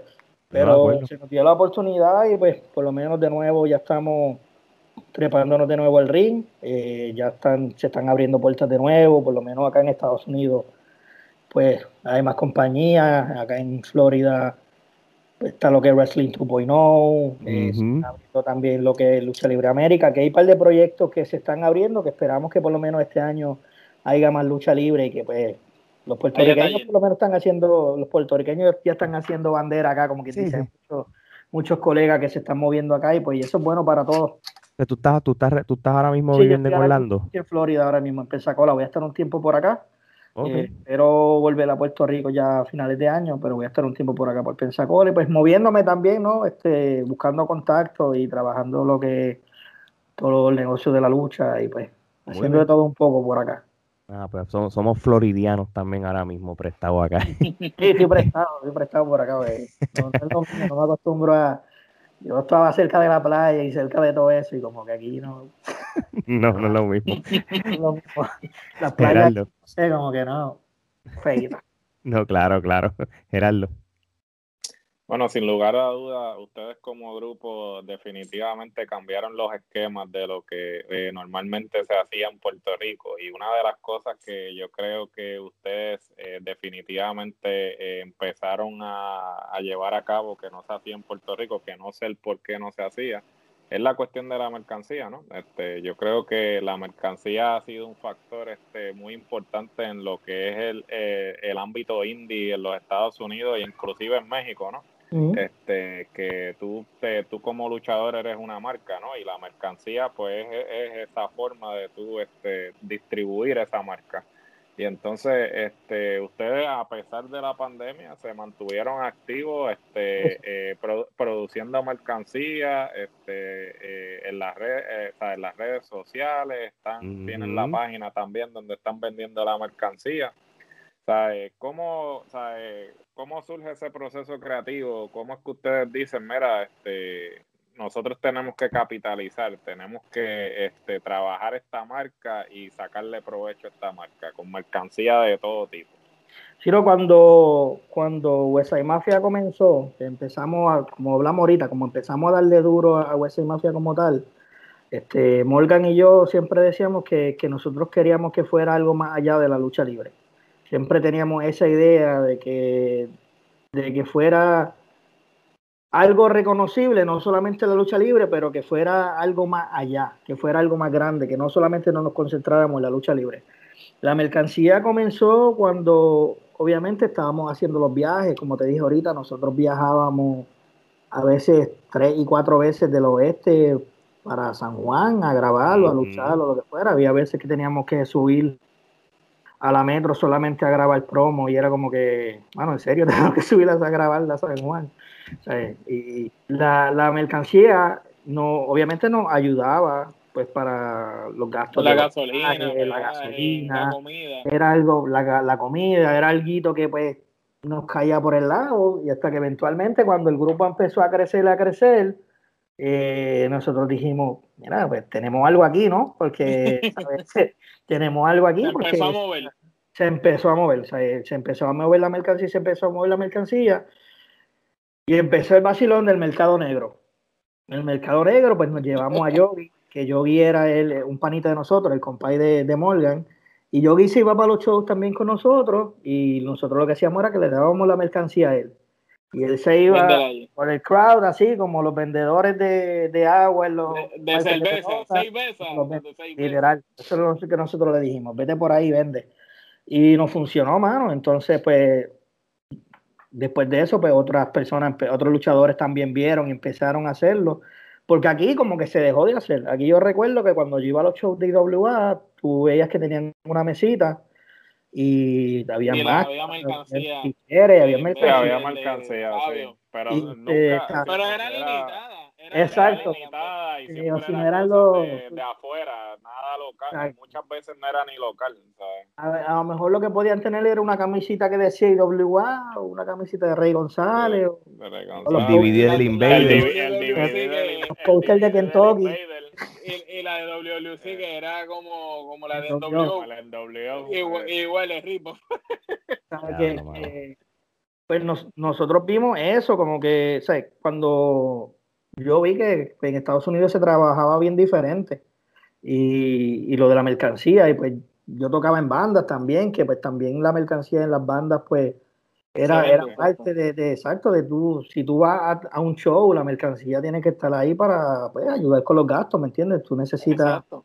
otra manera de entrada y pues la clara, a veces los shows de lucha libre pues al principio no es mucho lo que le daban a uno y a veces había que subir de gratis o había a veces que te, da- te decían una cantidad y no, que si el show estuvo malo, este, toma una Toma empanada.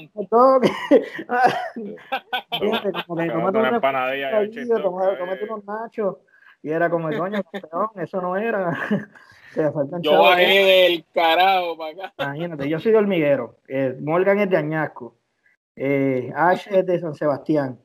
Y entonces es, es- eh, la longa es larga, ¿me entiendes? Ah, Y los sí, peajes. los peajes, la comida. O sea, cuando viene a ver, entonces pues nada, empezamos a hacer eso. Yo recuerdo que la primera camisa que yo hice fue la de, la de Cabro Sucio, que empezaba a usar Sí.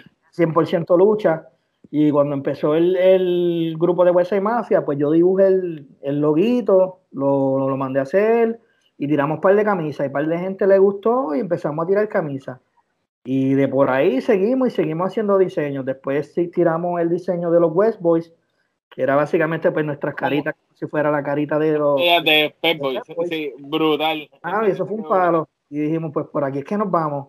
Y cuando, cuando por lo menos nosotros pensamos en hacer mercancía, lo que te dije ahorita, tratamos de buscar algo que no sea solamente algo relacionado de lucha libre, que pueda ser algo que, que tú lo te la puedas usar para hackear o para cualquier lado. Eso nos dijo Morgan cuando lo entrevistamos. Él dijo: olvídate, una cortina de baño, una taza, lo que sea. Entonces conseguimos, yo me puse, a- antes de la pandemia, ya yo venía con esa idea de que de trabajar algo, porque pues muchas veces o la gente no, no puede llegar a las canchas, o mucha gente, muchas veces gente de afuera nos pedía. Había veces que pues, la persona que nos hacía la mercancía teníamos que mandar a hacer una cantidad limitada o, o- o teníamos que hacer que no, no, podía, no teníamos la libertad Sí, a, a- a mejor- nosotros nos ha pasado. Y entonces Exacto, tú le que envías sale más que, ah, caro enviarle una camisa a alguien. Exacto. So, yo dije, pues mira, este, voy a hacerlo yo, se joda.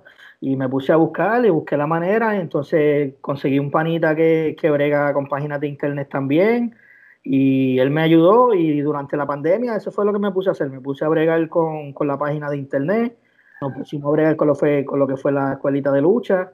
Y con eso nos hemos bandeado. O sea, tratar de, a pesar de que no estemos luchando, buscar la manera de que la marca del brand de West. Mafia se mantenga vi- vigente. Nosotros también, pues con la mercancía, la página, la escuelita, buscar otras maneras que, pues, a veces hacíamos videitos, pues, para vacilar, para matar el rato, hacíamos nuestro sketch cómico, eh, hicimos, en el skatepark de Rincón, estaban buscando fondos para hacer una rampa, fuimos, hicimos un video para ayudarlos a ellos también, como que para recoger fondos y buscando hacer cositas que, que sea, como darle algo para atrás a la comunidad, si se puede decir, Claro. give back, porque pues eh, es una oportunidad bonita que hemos tenido, una experiencia buena, la lucha libre nos ha traído muchas amistades, muchas experiencias buenas y pues mira, aunque no estemos luchando, siempre a nosotros nos gusta como que ayudar a las personas que nos han ayudado. Aportar, aportar y hacerse notar.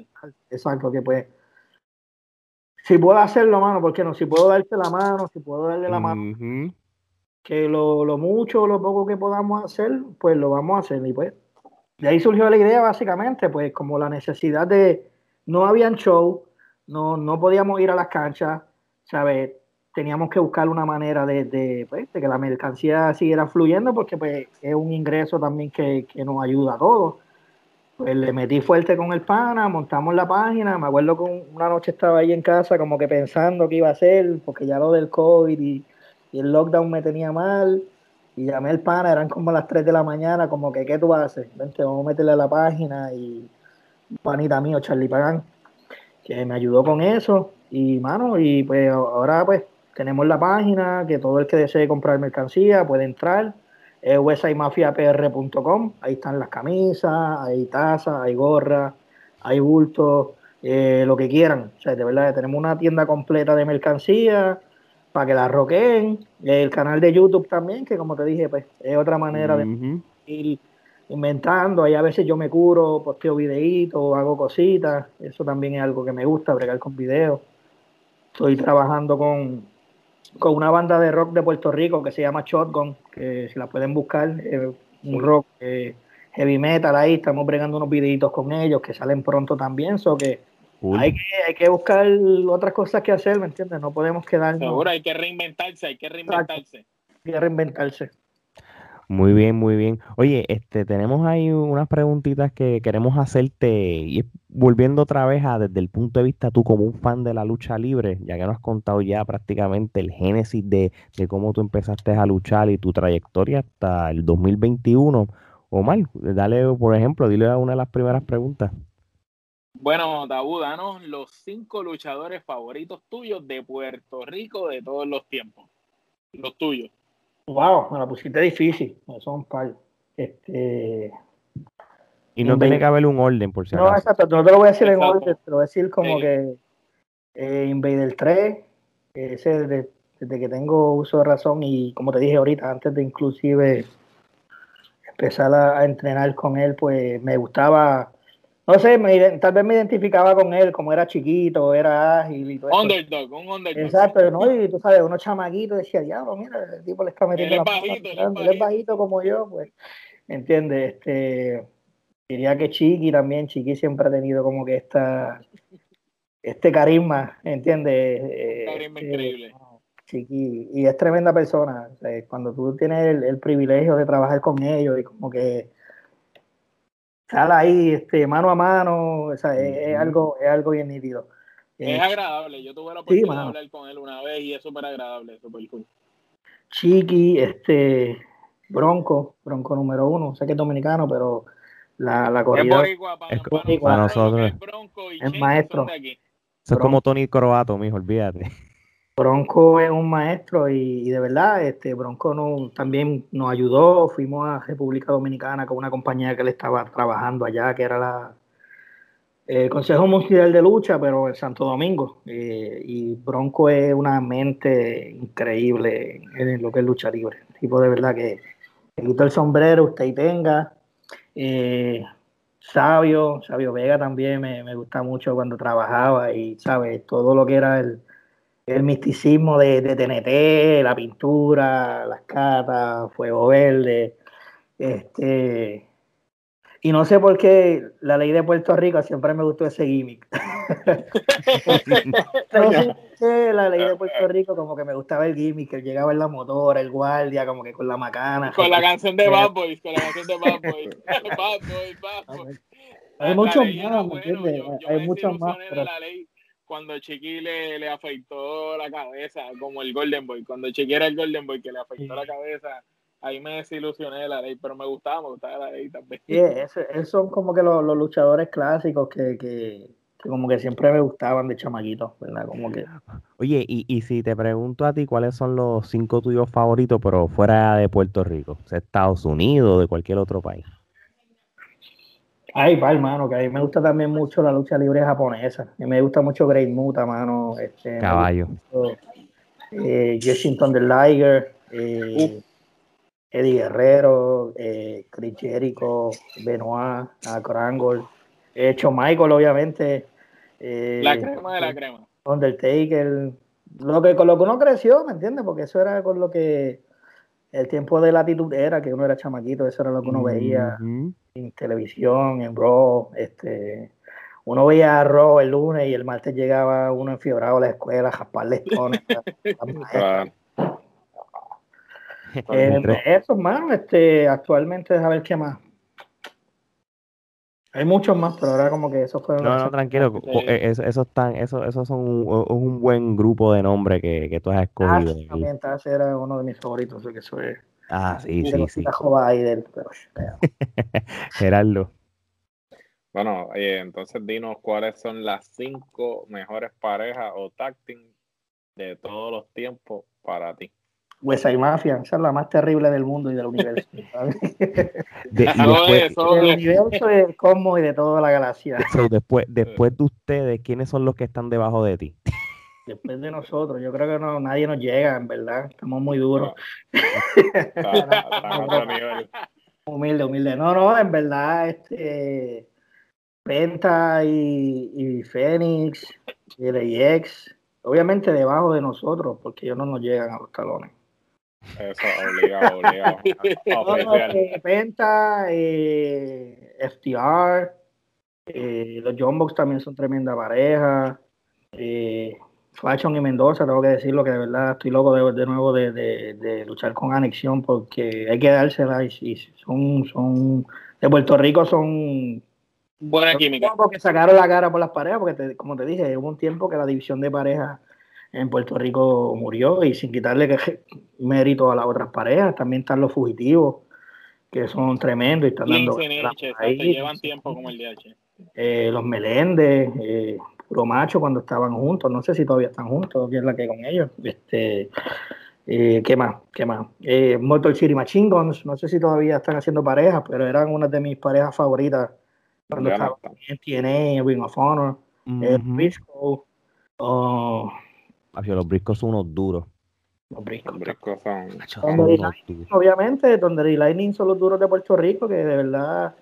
Y, y lo que hablamos ahorita fue una experiencia súper brutal, ¿sabes? Tú poder trabajar con tus childhood heroes, ¿entiendes? Como que esta gente que tú los veías en televisión, de chamaquito, como que, ah, diablo, donde Lightning. ¿Y fue, fue buena la experiencia con ellos? Sí, mano. De verdad que, de verdad que sí, al principio como que, tú sabes. Asustado. Sí, no, como todo, ¿me entiendes? Por lo porque son dos generaciones al principio tal vez el respeto y como que, tú sabes, ellos, están, ellos vienen de la escuela old school, nosotros venimos haciendo otra cosa, pero la química fue bien buena, mano, y de verdad que son tremendas personas y pues como tú dijiste ahorita, nos ganamos el respeto de ellos y donde quiera que nos vemos, nos saludamos y pues aparte de lo que es la lucha, ¿me entiendes? siempre, ah, vengan acá, y, ¿sabes? vacilamos, los consejos, y tú sabes, jalan la sillita y se sientan al lado de nosotros. Que esas son cosas que, que, que uno se las lleva, ¿me entiendes, hermano? De, de tu poder trabajar con gente que, que, le gusta lo que tú haces y, y lo disfruta también, y tú poder intercambiar esa, esa energía, ¿no? Y poder intercambiar que, que, hiciste un buen trabajo y que ambas personas se lo disfrutaron y te fuiste contento, como que coño, mano, la lucha estuvo bien cabrona, o coño, mano, me gustó uh con esta persona. Y, y la gente, mano, ¿sabes? Porque al fin de cuentas la gente lo ve y la gente es quien se lo disfruta y pues si la gente se disfruta el show, pues vuelven y si vuelven, pues, ¿sabes? Hay, hay, hay más talleres y más trabajo y al fin de cuentas, pues lo que uno hace también es para que el fanático se lo disfrute. Exacto, exacto. Si el fanático no se lo disfruta, pues. Así mismo. Mira, y de, y de, ahí entonces pasamos a tu lucha de ensueño o Dream Match. Y si tienes más de una, como sabemos que también tú tienes un tacting, pues danos una en pareja y una individual. Diablo, mano. Mm, a ver ahora mismo que puedo pensar lucha de sueño. déjame ver, coño, me la pusiste dura ahora. Yo creo que nos gustaría luchar de nuevo con el AX, mano. De verdad que como que nos gustaría. Pero Ortiz o Sí, es como te digo, ¿sabes? Nosotros nos enteramos allí que él estaba lesionado. la lucha pudo, incluso si hay un momento en la lucha que, que, que él se lastima, que se ve que como que pues como quien dice, tuvimos que aguantarnos porque pues, él estaba lesionado ya.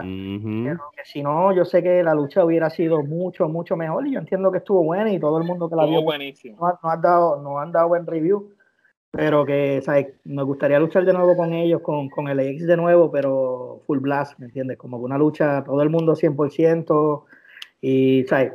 Que, que podamos curarnos, como quien dice.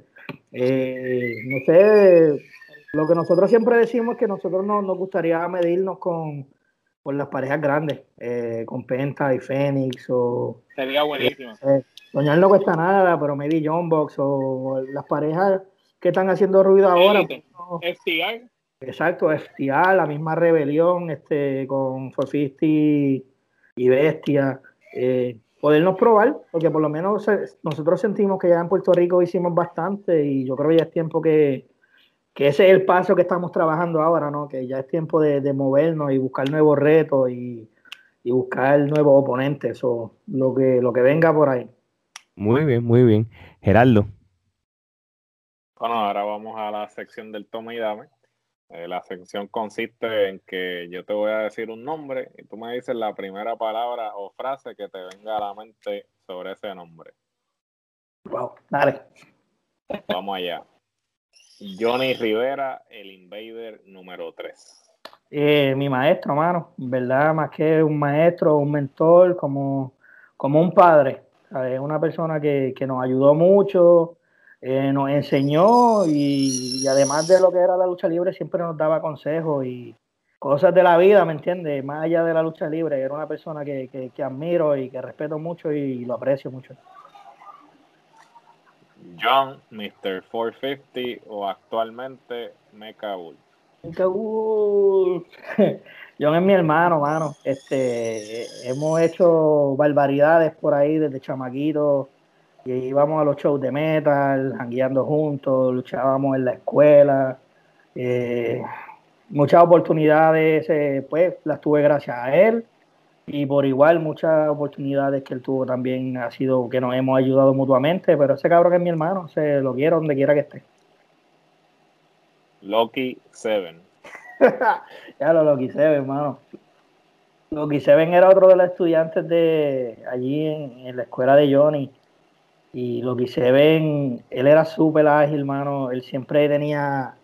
Era esta persona que él era bien weird porque hiciera el sol que hiciera, él siempre andaba con su gorrito, su camisa de manga larga y su chalequito, súper bien vestido, filoteado. y al sol de hoy él siempre viste así, o sea, que él siempre viste súper filoteado. Pero él era otro súper buen talento, mano. Está en Estados Unidos ahora acá también y pues ese otro hermanito mío también que lo quiero mucho. Morgan. Morgan es una basura. A veces va a ser el clickbait. No, mano, Morgan, ¿qué te digo? ¿Sabe? Eh, me sacó del retiro porque, como él dijo, él ha dicho anteriormente, hubo un tiempo que nosotros como que nos fuimos, todos nos fuimos a hacer otras cosas. Y pues básicamente él me trajo de nuevo al maldito mundo de la lucha libre. Lucha libre, nunca, nunca te acabes, como decimos.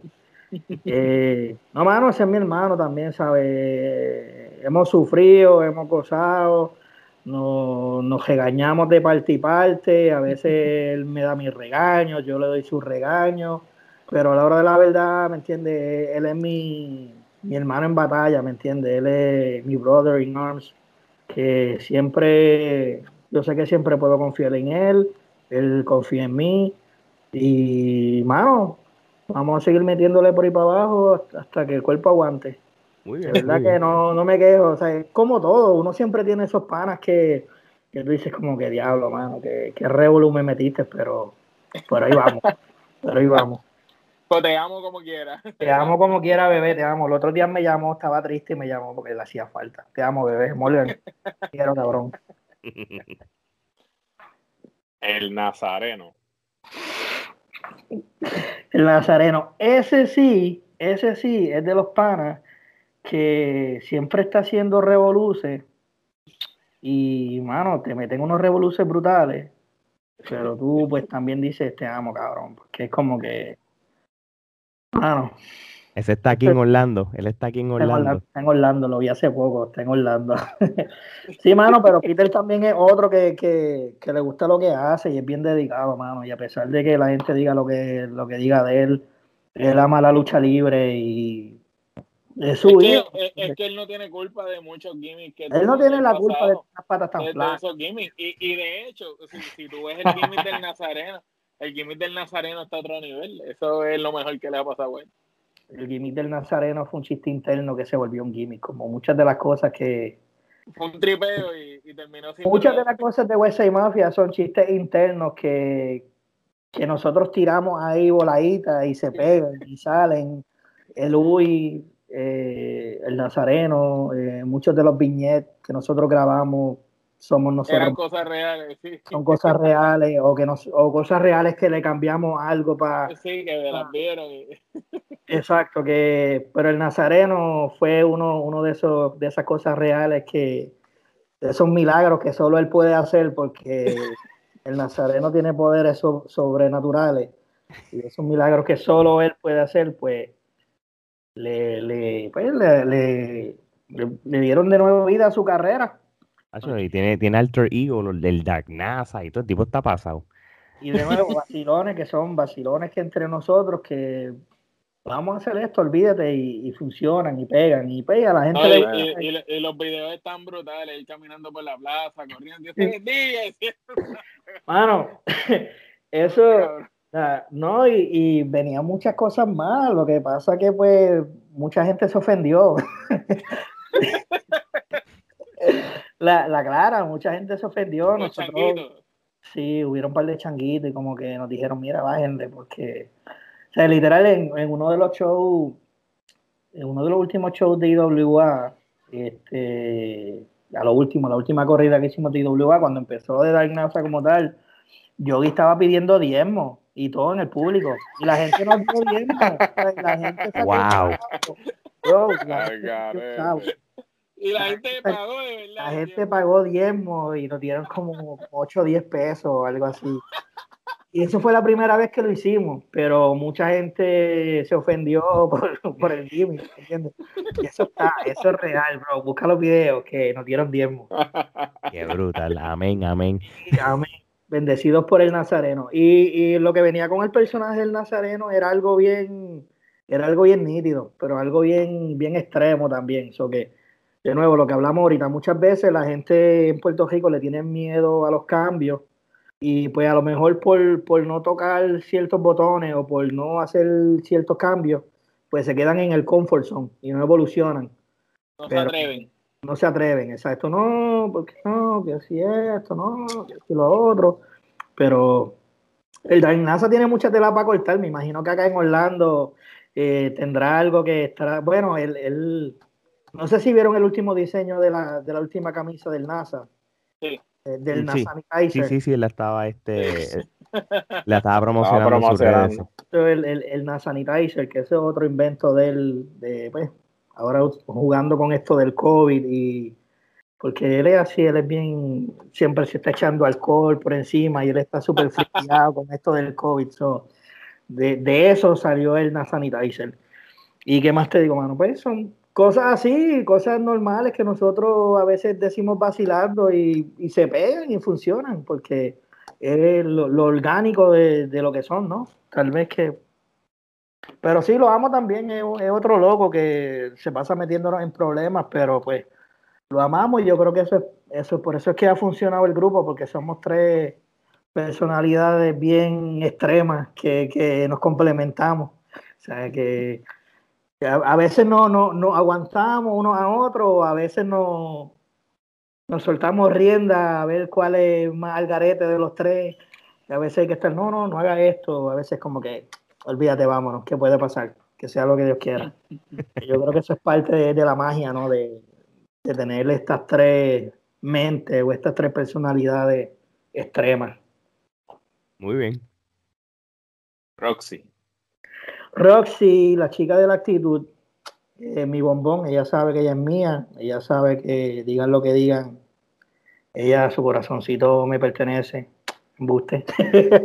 no, eh, Rosy es tremenda muchacha y en verdad ella es una fajona y lo ha demostrado muchas veces y, es de, de, estos casos de, de que la subestiman, ¿no? Por el tamaño o a lo mejor porque es una nena, a lo mejor porque es bajita pero Roxy es una fajona y es otro de los muchachos, pues, parte de, los muchachos, como decimos, del crew, de los boys, que, que es una fajona y, se ha ganado su puesto y se ha ganado su respeto porque hay que darle su crédito. Ella pues ha batallado, en una lucha y se ha ganado su puesto y hoy por hoy pues hay que decir que es una de las mejores luchadoras en Puerto Rico. Así mismo. So, Stal Roger. Está el Roger, el sensacional Carlito. Fíjate, mano, yo creo que esa es una de las luchas que a mí me gustaría tener. Ya que contestándote lo de ahorita. Es la de ensueño, exacto. Contestándote lo de ahorita. Eh, eh, tipo súper talentoso, mano. Star Roger también es, es, otra máquina y yo creo que es una de las personas que como que no le han dado el crédito que se merece. No sé, no sé por qué, como que lo veo que lo han porque él se ha fajado y, Carlito lleva tiempo luchando y lleva tiempo dándole. Y como que. Y ha sido bueno individual, en pareja, en estelarista. Entonces, el tipo en cualquier faceta ha brillado. Sí, no, nosotros tuvimos una lucha con ellos, con, con tu con los aéreos, con tu y Carlito en CWA. Y fue un lucho, hermano, en verdad nos gustó mucho trabajar con ellos. Y es lo que te digo, que, que son talentos que que deberían tal vez darle un poquito más de, de reconocimiento o tal respeto. vez de respeto, porque son gente que se han fajado y que, que, ellos llevan tiempo y ellos también le han abierto las puertas a gente como nosotros, ¿me entiendes? Porque Carlito, yo me acuerdo de ir a los shows a ir a ver a Carlito, ¿me entiendes? Cuando, era, cuando pesaba como 20 libras. Cuando era flaquito, exacto, cuando entraba con la yegua, porque, como te digo, cuando eh, inclusive en el, en el primer tryout de IWA yo estuve y Carlito estuvo. ¿Entiendes? Que, lleva tiempo trabajando consistentemente, que eso es algo que pues no todo el mundo puede decir que lleva cierta cantidad de años ahí consistente. Y Carlito es una de esas personas que sí se ha mantenido vigente en lo que es la lucha. Muy bien. Quique Cruz. Quique Cruz, el hombre noticia. Ese es otro de, pues que yo puedo decir que otro de mis maestros, porque de verdad que Quique Cruz siempre nos ayudaba mucho en su taller en Guayanilla, él tenía un, taller donde tenía el ring, y como te dije ahorita, ahí bajaba Black Pain, bajaban los muchachos de Ponce, los de Guayanilla, es tremendo cráneo en la lucha libre, tremendo maestro, él vino de la escuela de IWA, aprendió mucho de Super Crazy, él tiene mucha escuela mexicana, tiene mucho conocimiento también, que otra persona que, también entiendo que, merece un poquito más de, reconocimiento y, respeto. Hasta la está montando acá en Estados Unidos, está teniendo una buena corrida. Sí. ¿Qué, qué? Sí, sí, es verdad. Y el área de allá de para Chicago también, para... Sí, él está, sonando mucho en Chicago. Sí, no, no, él, él está, los otros días él luchó contra, contra Ricky Bandera y todo, este, una lucha que, que yo creo que retomaron de, ¿verdad, Omar, de hace años? Sí, sí, retomaron donde se quedaron en la IWA. La, la, única diferencia es que con la experiencia que los dos tienen ahora, que, que son otros 20 pesos. No, sí, como te digo, los, los dos, porque Ricky también es un caballo, ¿me entiendes? Eh, pero Kike es de estas personas que, como te digo, que él se fajó también y como que, que son de estas personas que tú quisieras verlo como que. Sí, que, que, uno no un poquito más. No, fue, no, no, se convirtió en una superestrella para los ojos de la gente, como tal. Exacto. Él tuvo campeonatos, pero me hubiera gustado que, que le hubieran dado un poquito más de esa gloria. Exacto. Amazona. Amazona, la guerrera Amazona. Y Amazona era otra de, las estudiantes de Johnny, mano. Otra de las muchachas que también empezó desde chamaquita, empezó a darle, se le abrieron la oportunidad en IWA. Eh, otra, otra muchacha que, rompió esquemas, ¿me entiendes? Que para el tiempo que Amazona también dio fuerte en IWA. Luchó con hombres y todo. Luchó con hombres y no habían, no había muchas mujeres para ese tiempo. O sea, que, que otra fajona, ¿me entiendes? Ahora está trabajando con, con lo que es la división femenina de CWA y están haciendo cositas bien buenas. Exacto, tienes razón. Muy bien. Thunder y Lightning. Thunder y Lightning. La mejor pareja de Puerto Rico después de West Mafia. Ahí está. Próximo. mi respeto, de verdad, son los viejitos. Eso, esa es la verdadera escuela, ¿entiendes? Eso es esa es la verdadera escuela, papá. Lightning. La coordinación, la coordinación de Thunder y Lightning no la tiene nadie, ninguna pareja que yo haya visto, ni de Estados Unidos. Y... Esa gente salen igual, se mueven a la par y todo como robots y todo.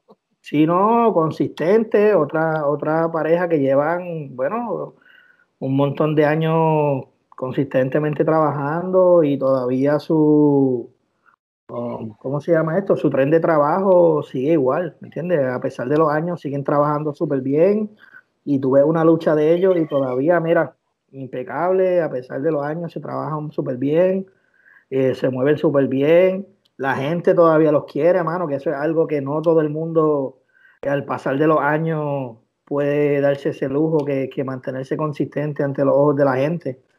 Que todavía tú escuchas el ta tan, ta tan, tan y tú ves la gente ah, y es como que. Y se han cuidado también. Y se han cuidado, o sea, físicamente ellos siguen. con los que ellos empezaron ya no tienen el mismo físico y ellos siempre se han visto. Siempre... más, yo me atrevo a decir que los dos se ven mejor ahora que, que, cuando empezaron. Sí, ahora los.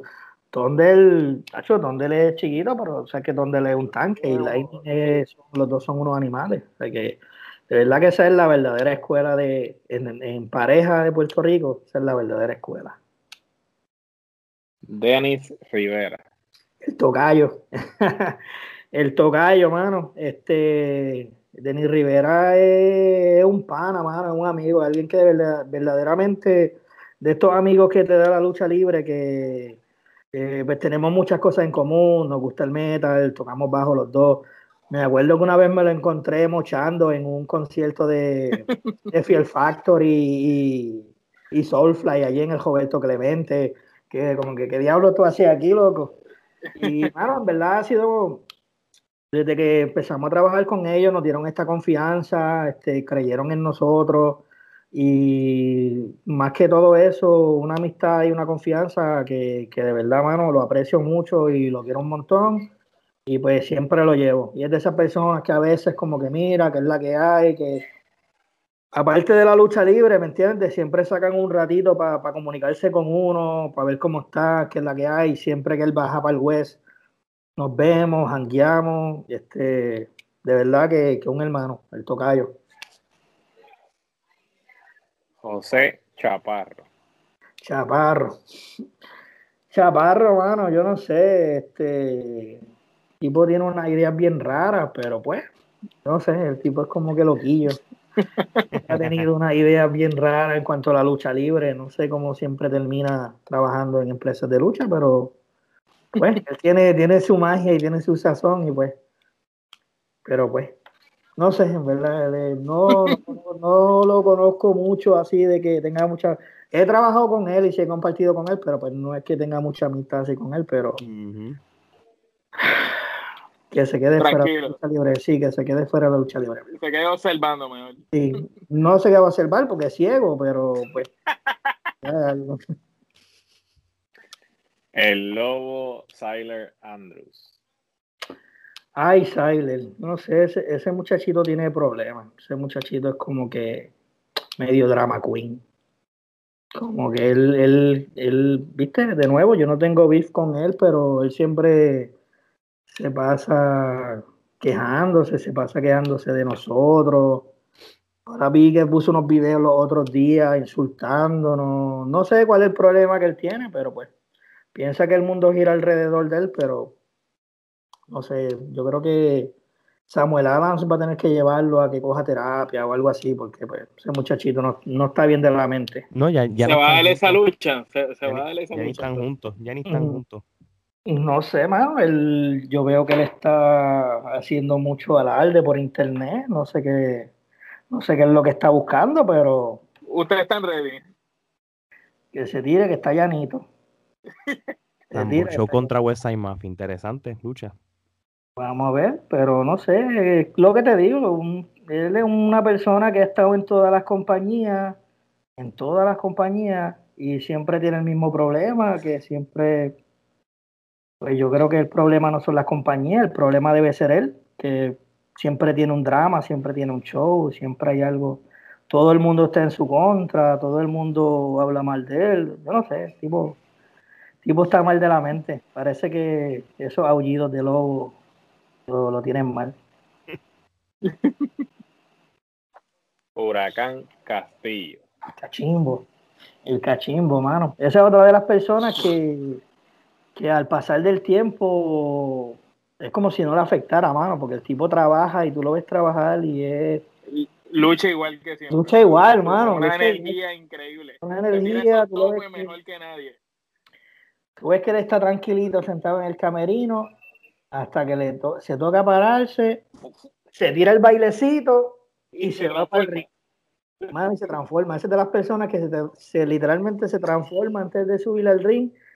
Y es de esas personas que, que, da gusto, ¿me entiendes? Que da gusto ver porque siempre son buenas luchas y todavía le yo Nunca, yo, no, yo nunca he visto una mala lucha de él. Desde que empezó hasta lucha, recuerdo feudos con Rico Suave, Salvaje, que él no importa en el tiempo que esté en la cartelera, simplemente cuando tú sabes que ese hombre sale por la cortina, tú sabes que lo que vas a ver es una clase de lucha verdad. No, y, también él fue una de las personas que nos ayudó mucho cuando estábamos en NWS, eh, hablando de nuevo del tema de NWS, este, habían veteranos que, que nos ayudaban, como Chiqui, Profe, Castillo, que muchas veces antes de que comenzara el show, ellos, ellos se trepaban con nosotros a explicarnos cosas. O por ejemplo, te decían, mira, vi que la semana pasada hiciste eso, no lo hagas, a esto, a esto, lo otro. Que, que son personas, mano, que, que ayudan. lo que es Chiqui, profe. Que pasan su conocimiento, Exacto. no se lo hay, hay, hay muchos veteranos que, que, que, no les gusta, mano. Hay muchos veteranos que, que no, no les gusta trabajar no les gusta, ¿sabes? Se creen que uno le va a quitarle el spot, eh, quieren solamente la gloria para ellos nada más.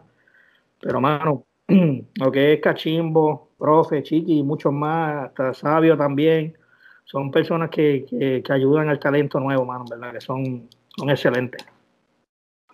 Moody.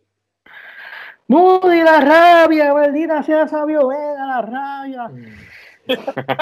igualito, quedó igualito. Mudimos odiaba, mano, Mudimos odiaba porque Chaparro me, me, obligó a imitarlo en WWC. Suerte que eso nunca salió. Qué suerte que eso nunca salió, pero pues Moody me odiaba, pero Moody es tremenda persona, mano. Ahí, a pesar de que es Moody, como le dicen, y tiene sus mood swings, es súper inteligente, un cráneo y, y es otro Panamá, ¿me entiendes? Son esta gente que, que, que además de, de ser coworkers, que ser compañeros de camerino, se, se vuelven familia, ¿no? Y, y Moody es mi pana, mano. Moody yo lo quiero un montón también y he aprendido mucho de él. Incluso yo empecé a editar videos viendo los videos de Moody, ¿entiendes? Los de IWA. Videos de IWA, eso, los videos de Sacrifice que siempre ponían en la canción. Todo era, los de, los de POD. Creed, POD.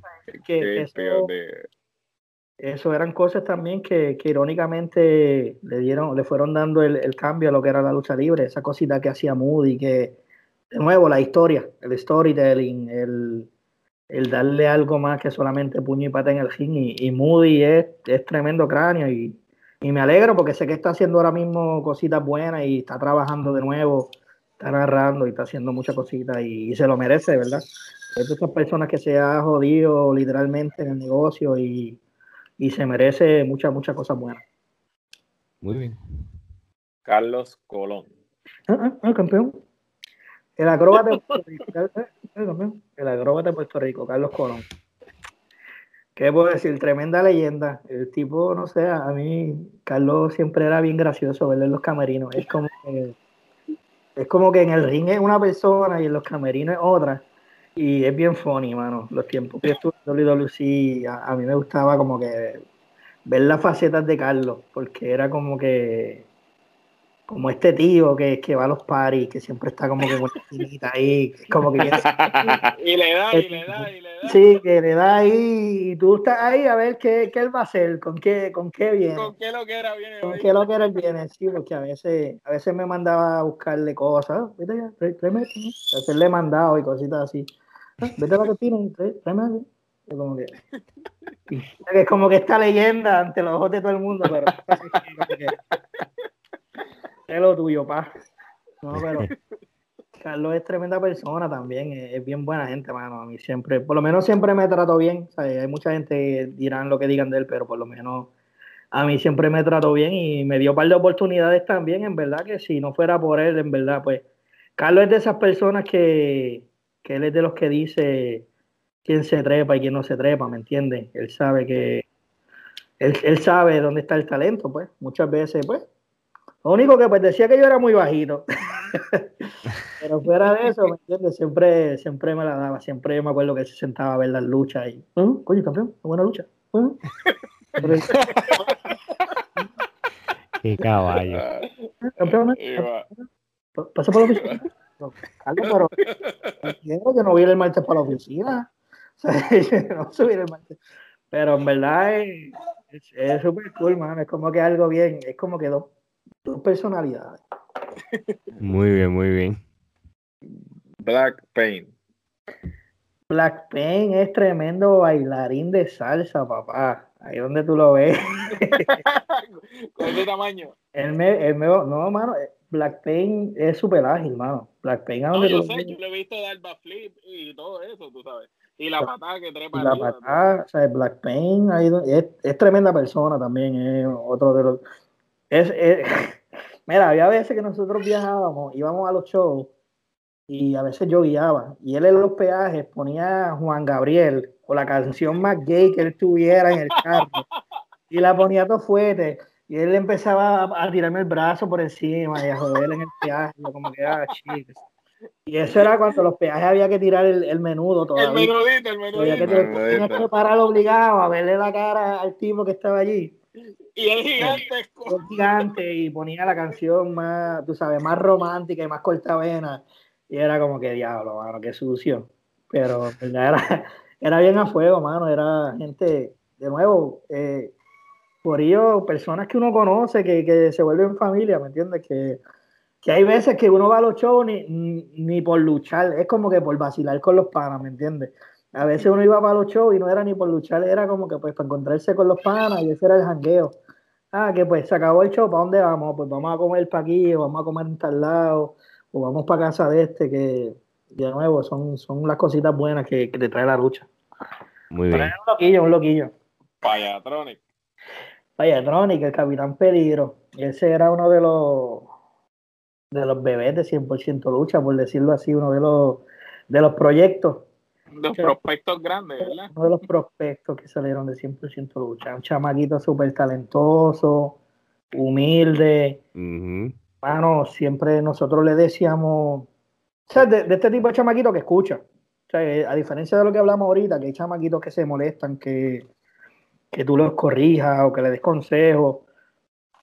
Al contrario, Payatronic era estos chamaquitos que cuando le dieron la oportunidad la supo aprovechar, lo primero que le dijimos fue, mira, cámbiate, cámbiate, mandate a hacerte un gimmick, cámbiate la ropa, cámbiate la máscara, al esto, lo otro. Eh, allí Albert este, salió con, con la canción de Capitán Peligro de Genitalica y a la vez que salió espangueando con, con los pelitos de la máscara, tú sabes que, que fueron un, un, combinación de cosas, pero es un chamaquito que tiene mucho, mucho talento y estaba por acá en Florida también, no sé si está luchando de nuevo, pero es un chamaquito bien, bien talentoso y humilde y pues también que, se merece que le pasen muchas cosas buenas y esperemos que le siga metiendo por ahí.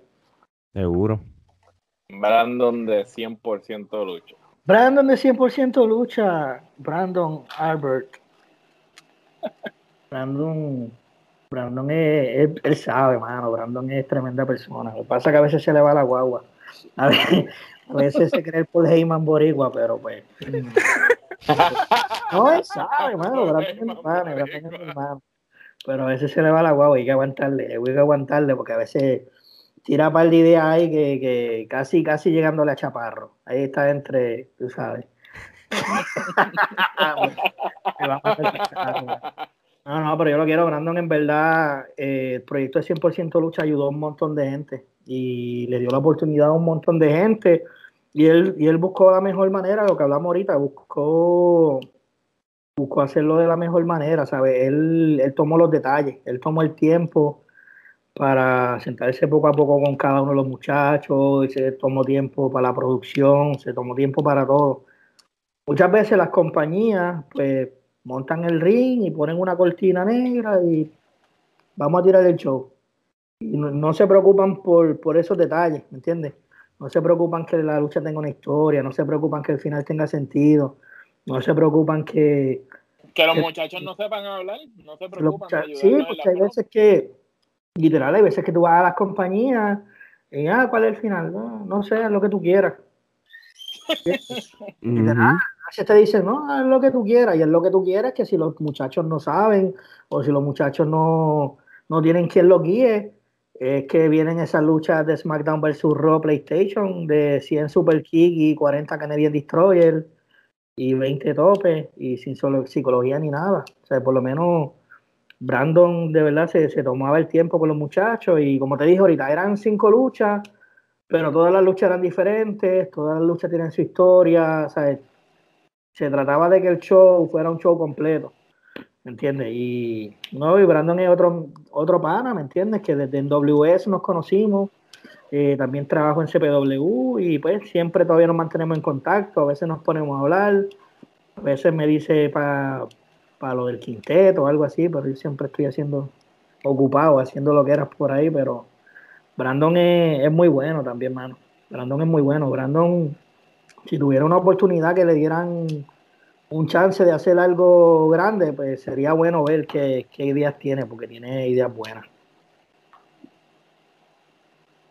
El Invader número uno. El Invader número uno.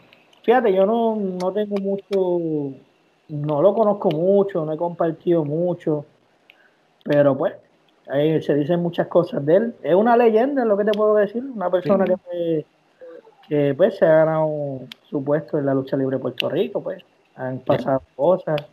Pero bueno, pues, es una leyenda. Eh, Puerto Rico lo sabe. Pero tiene cría, y el pueblo de Puerto Rico lo sabe. Muy bien, Gerardo. Santana y Ortiz, LAX. Le mete hermano, tan duro. LAX son otros muchachos que, que se han fajado y, y pues y, y, tienen, están donde están por su trabajo han hecho excelente trabajo, han sabido aprovechar las oportunidades. Ahora mismo en AEW lo están haciendo súper bien. Y pues, lo que te dije ahorita, este, nos gustaría enfrentarnos de nuevo a ellos. Así que si algún día se da la oportunidad, esperemos que eso pase. William de la Vega. William de la Vega, William Goico. Otra mente infravalorada en la lucha libre. Eh, William de la Vega es tremendo talento, eh, tremendo negociante, comerciante, una persona súper inteligente, eh, un maestro de la lucha libre, al ras de la lona, psicología. aprendió mucho con Bronco, aprendió mucho de su tiempo en WWC. Él, era de los que, una de las esponjas del camerino, ¿no? Esas esponjas que, aprenden de todo y Sí, que se quedan callados mirando y escuchando. Mano, de verdad, y, lástima que, no esté luchando, ¿no? Ahora pues tiene su negocio y le va súper bien. El que no sepa, él tiene un negocio en Aguada, a los Íbaros, un negocio de comida criolla súper rico. Si, si ustedes alguno está en el West, visítenlo, de verdad apóyenlo porque es un negocio muy bueno, la comida muy buena. Pero que pues una lástima que no, no esté luchando porque es de verdad de, de esos talentos que, que nunca tenían una lucha mala, ¿me entiendes? Que luchara con quien luchara, siempre le sacaba una lucha hasta un mapa, como dicen por ahí, que, le sacaba una lucha hasta un mapa. De verdad que William de la Vega es, un duro, de verdad. Muy bien. El Bronco número uno. Muchachito, muchachito. El Bronco número uno, otro maestro, mano. Ese, ese don Y es otro de que se mantiene en tremenda condición física, eh, un general en el ring, un carisma único, mano. Este, el dominio del público. El dominio del público, mano, exagerado. A veces, hombre, tiene un carisma y un dominio público, un dominio de la palabra también, que él te hace una promo, ya, no, no tiene que hacer más nada, ¿me entiendes? Él, hace una promo, él hace una promo, calienta a la gente y ya. Y pues, y después de eso te da un luchón, ¿me entiendes? Que tras que ya te tiene la gente caliente, sabe, es de esas personas que, que sabe lo que tiene que hacer, ¿entiendes? Y un maestro, mano, también aprendimos mucho de él, nos dio muchos consejos. Viajamos con él a República Dominicana dos veces, a la compañía de él. ¿Verdad? Eh, eso es de las personas que uno, pues, se debe sentir agradecido, que como que te las crucen el camino y que, te, que te da esa, esa ayuda, ¿no? Y esos consejos. La Liga Wrestling. La Liga Wrestling. Eso tenía un... ¿Cómo se llama esto? El concepto de la Liga Wrestling tenía un futuro chévere. Básicamente entiendo que eso es lo que, lo que viene ahora para Lucha Libre América, ¿no? Pero la Liga Wrestling era, iba a ser un concepto diferente a lo que era WWL como tal. Y, y mano, la había, pandemia, la, pandemia la pandemia, pues, tronchó los planes que habían. Eh, pues todo el mundo me imagino que pues se fue a hacer otras cosas. No sé qué, qué estará pasando, si algún día la irán a, a, resucitar, pero entiendo que eso es de, pues, que eso es lo que Lucha Libre América va a seguir por ahí con ese formato de, pues, espacio cerrado, sí. Tipo 100% lucha, algo un poquito más, más dirigido a la lucha como tal, al, al deporte, ¿no? Entiendo que por ahí es que se van a ir un, algo un poquito más a lo que es la lucha, más al grano, ¿me entiendes? No tanto promo ni nada, sino que más, más lucha dentro del ring, más historia dentro del ring. Muy bien. El profe. El profe, el profe es bien buena gente, hermano, también. El profe es un vacilón. El profe también siempre es de las personas que siempre saca su ratito para sentarse contigo, hablar, echar chistes. Eh, siempre uno le pide la bendición porque él siempre está contento, alegre. Esta persona que siempre están vacilando en el camerino, de verdad que, que es bien bueno también. Siempre nos ayudó mucho. Muy bien. Estefano. Estefi, Estefano. Bueno, Estefano también es otro pana que también como que tenemos eh, gustos similares, como él también brega con cosas de video y eso, siempre estamos hablando. Como que mira, mano, me compré este equipo, me compré esta cámara, me compré esto, lo otro. Eh, cuando trabajamos, él fue también del grupo que fue a Santo Domingo con el Bronco. Estuvimos haciendo un par de lo que eras por allá, viajamos. Los tiempos que él estuvo en WWL. Que, mano, son, son, como te digo, amistades que, que uno tiene de, del negocio que, que, van más allá solamente de la lucha libre. Que tú te mantienes en contacto y siempre sacas un ratito para cómo estás, qué es la que hay, qué hace. En verdad es tremenda persona también. Muy bien. El West Side Mafia. Los duros del oeste, los más grandes de Puerto Rico. Más nada. Bueno, este, ¿qué te puedo decir? Morgan, Taú, Nazareno, tres loquillos que pues les gusta lo que hacen, aman la lucha libre, se la disfrutan, eh, cada vez que se trepan al ring lo hacen pues para disfrutar y para que la fanaticada disfrute, ¿me entiendes? Damos lo mejor de nosotros, lo disfrutamos. Eh, nosotros, mano, vacilón, en verdad. Este, esto es lo que nos apasiona, esto es por lo que vivimos y de verdad, si yo creo que si no fuera por la lucha libre, no sé ni qué estuviéramos haciendo de verdad, porque... Pero de verdad que, mano, agradecido siempre de, ellos, ¿me entiendes? De, de, de, todo, de todas las personas que, que la lucha libre pues, que ha tenido la oportunidad de trabajar, pues hay Mafia, Fisti, como tú dices, Stefano, Dennis, Moody, Bronco, Profe, Johnny. Mano, como te dije ahorita, cuando tú tienes la, la oportunidad de, de trabajar con, con, gente que tú a lo mejor antes admirabas, ¿entiendes? Cuando tú trabajas con gente que tú admiras y que tú llegas a un punto que como que, coño, mano, yo también lo estoy haciendo. O sea, cambia la perspectiva. ¿entiendes? Cambia la perspectiva de lo que hace y te da un nuevo norte y, te da más ganas de seguir y te dan ganas de buscar otras metas y de dar lo mejor de ti, porque a fin de cuentas eso es lo que importa, mano, dar lo mejor de uno y que, pues, que el fanático se vaya contento. Muy bien. Y para finalizar, tabú. Tabú. wow. Lo mismo, mano, este, alguien que, desde chamaquito le apasionaba la lucha libre, que era un hobby, eh, de un hobby pasó a ser parte de lo que es mi vida, ¿me entiendes? Puedo complementar todas las cosas que me gustan, la música, los videos, el arte, que es parte de mi vida, mano. Tabuda, de, de ser un sobrenombre, que no te contesté eso ahorita, mala mía este, ese era el nickname que me tenían en la escuela. Yo no sé por qué siempre me han dicho tabú y cuando empecé a luchar me quedé tabú y pues ese siempre ha sido mi apodo. por eso había un cassette de rap, pues todavía no era reggaeton, era rap. Rap y reggae, para eso. Rap y reggae, que era este tabú, que salía un chamaco sentado leyendo un periódico. Diablo, esa era. Estamos hablando que esto era cuando este y Charlie Felito estaban pegados. Sí, ellos eran los productores de, de Da Cruz y ellos tiraron tabú. Exacto, pues alguien en la escuela me decía que me parecía el tipo que estaba leyendo el periódico. Yo de ahí para adelante, de ahí para adelante, tabú y, tabú. tabú. literal, de, de, que yo no sé, yo sé que alguien en la escuela, yo creo que fue Yoito, un pana que murió, yo, este, paz descanse. Sé que alguien un día me dijo, mira, tabú, yo, todo el mundo, tabú, tabú. Y, tabú, y me quedé tabú, y todo el mundo en la escuela me dice tabú, y incluso este, y Belis, y Belis, este, que ella fue novia de yo en un tiempo. Una vez estábamos hablando y me dice, oye, Tabú, ¿cómo tú te llamas? Que yo te conozco hace como tres años.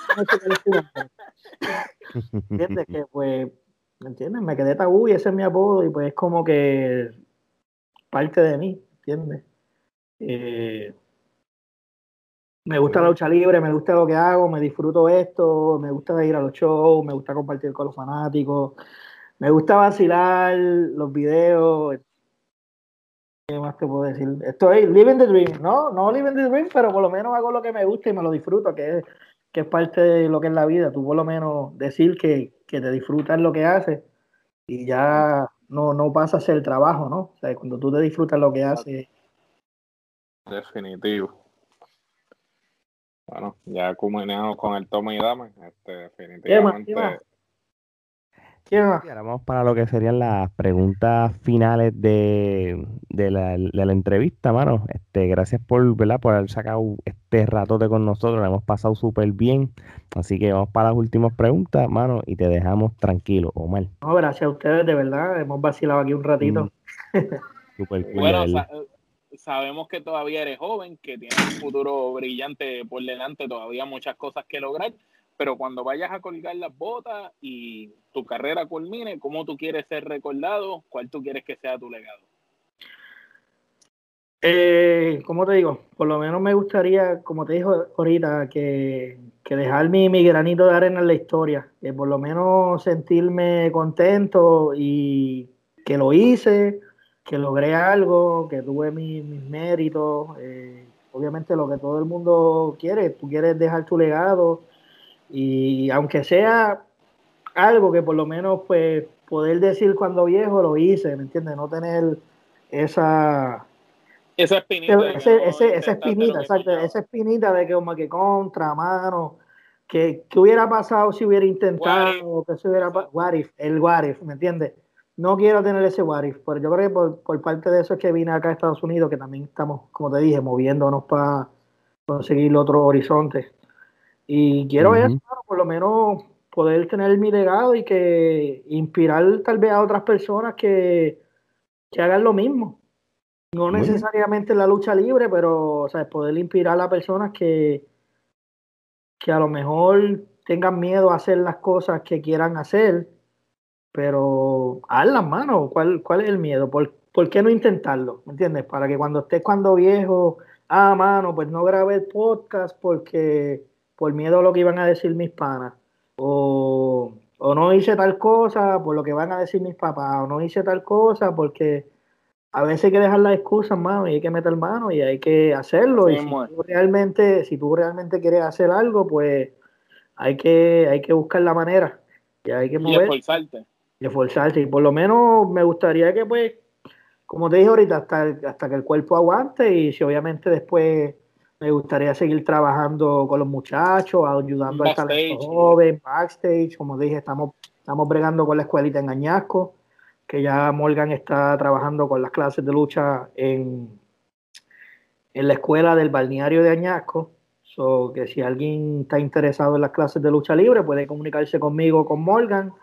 Las clases son durante la semana, eh, miércoles a viernes, o dependiendo la disponibilidad de la gente, se pueden hacer arreglos, pero pues ya estamos, ya la escuelita por fin. Está corriendo, está corriendo. Está corriendo, sí, porque el COVID no atrasó mucho, mano, y desde el año pasado estábamos bregando con lo de la escuelita, pero pues con esto del COVID estaban cerrando los municipios, después las elecciones, cambios de administración, papeleo, Tú sabes como en Puerto Rico que, que, mano, que para una gestión tú tienes que sacar meses. Una burocracia. Una burocracia. Pero por lo menos ya la escuelita está corriendo, o que el que, que quiera practicar lucha libre con los duros del oeste, pues se puede comunicar conmigo, con Morgan, y pues está en la escuela del barrio Playa en Añasco, frente al balneario de Añasco. Muy bien, muy bien. Gerardo. ¿Qué consejo le das a todo aquel que desea ser luchador, pero le tiene miedo al fracaso? No, no, pues, si le tienen miedo al fracaso, no va a hacer nada en la vida, ¿me entiendes? Porque la lucha libre es algo bien sacrificado y, mano, a mí me tomó años, ¿entiendes? Yo empecé a luchar, empecé a entrenar como eso del 2003 y pues me tomó varios años que pues se me diera una oportunidad y el reconocimiento, por decirlo así. Así que esto es algo que es bien sacrificado, algo que toma tiempo, esto es algo que si quieres hacerlo de verdad, tienes que tomarlo en serio y, no tenerle miedo al fracaso, porque el fracaso siempre va a haber fracaso, ¿me entiendes? Siempre van a haber situaciones que te desmotiven o situaciones que te digas como que mira, mano, este, pero no puedes tenerle miedo al fracaso, o sea, en, nada en la vida tú, debes tener miedo al fracaso porque si no, no haces nada. Lo mismo que estábamos hablando ahorita. Si tienes miedo a fracasar, te estás, hay un dicho que dice, te estás preparando tú mismo a fracasar, ¿no? O sea, si le tienes miedo al fracaso, tú mismo te estás saboteando y, y, tú mismo estás, you're setting yourself up to, to failure. Así mismo Tú mismo te estás cortando los pies.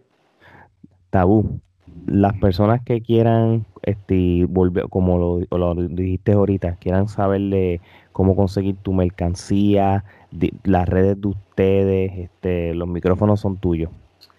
Eh, gracias, hermano. Este, en Facebook nos pueden conseguir por Westside Mafia, nuestro canal de YouTube es Westside Mafia PR, en Instagram también, Instagram y Twitter también es Westside Mafia PR, que, se, también nos pueden conseguir ahí.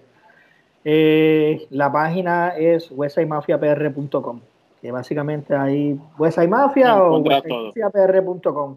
Cualquier cosa nos consigue. A mí, mi Instagram es tabú WSM, el de Morgan es Morgan430.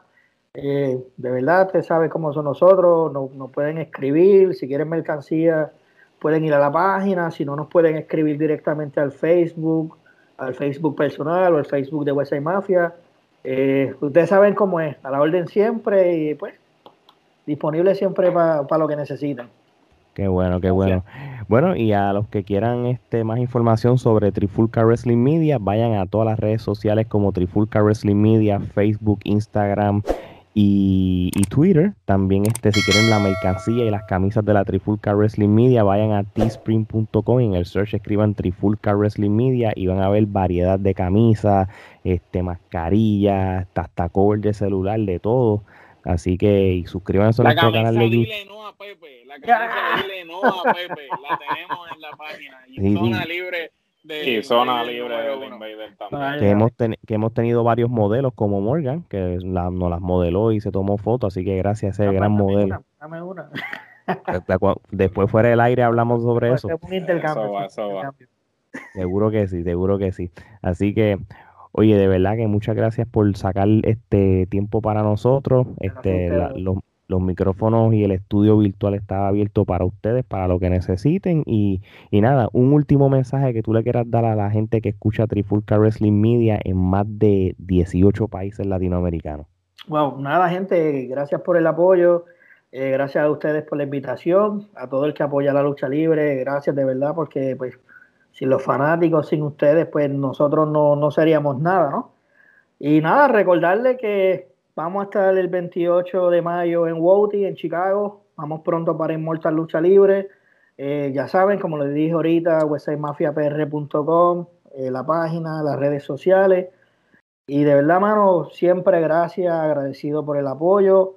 No se quiten, hagan lo que hagan, en verdad no se quitan, métanle en ganas. A veces pasan situaciones en la vida que, como que te aguantan y te hacen dudar pero no te quiten, hermano, en verdad no se quiten, denle duro, eh, luchen por sus sueños, hermano, luchen por sus sueños y hagan lo que ustedes quieran, de verdad, sean felices y... Okay. gracias, gracias.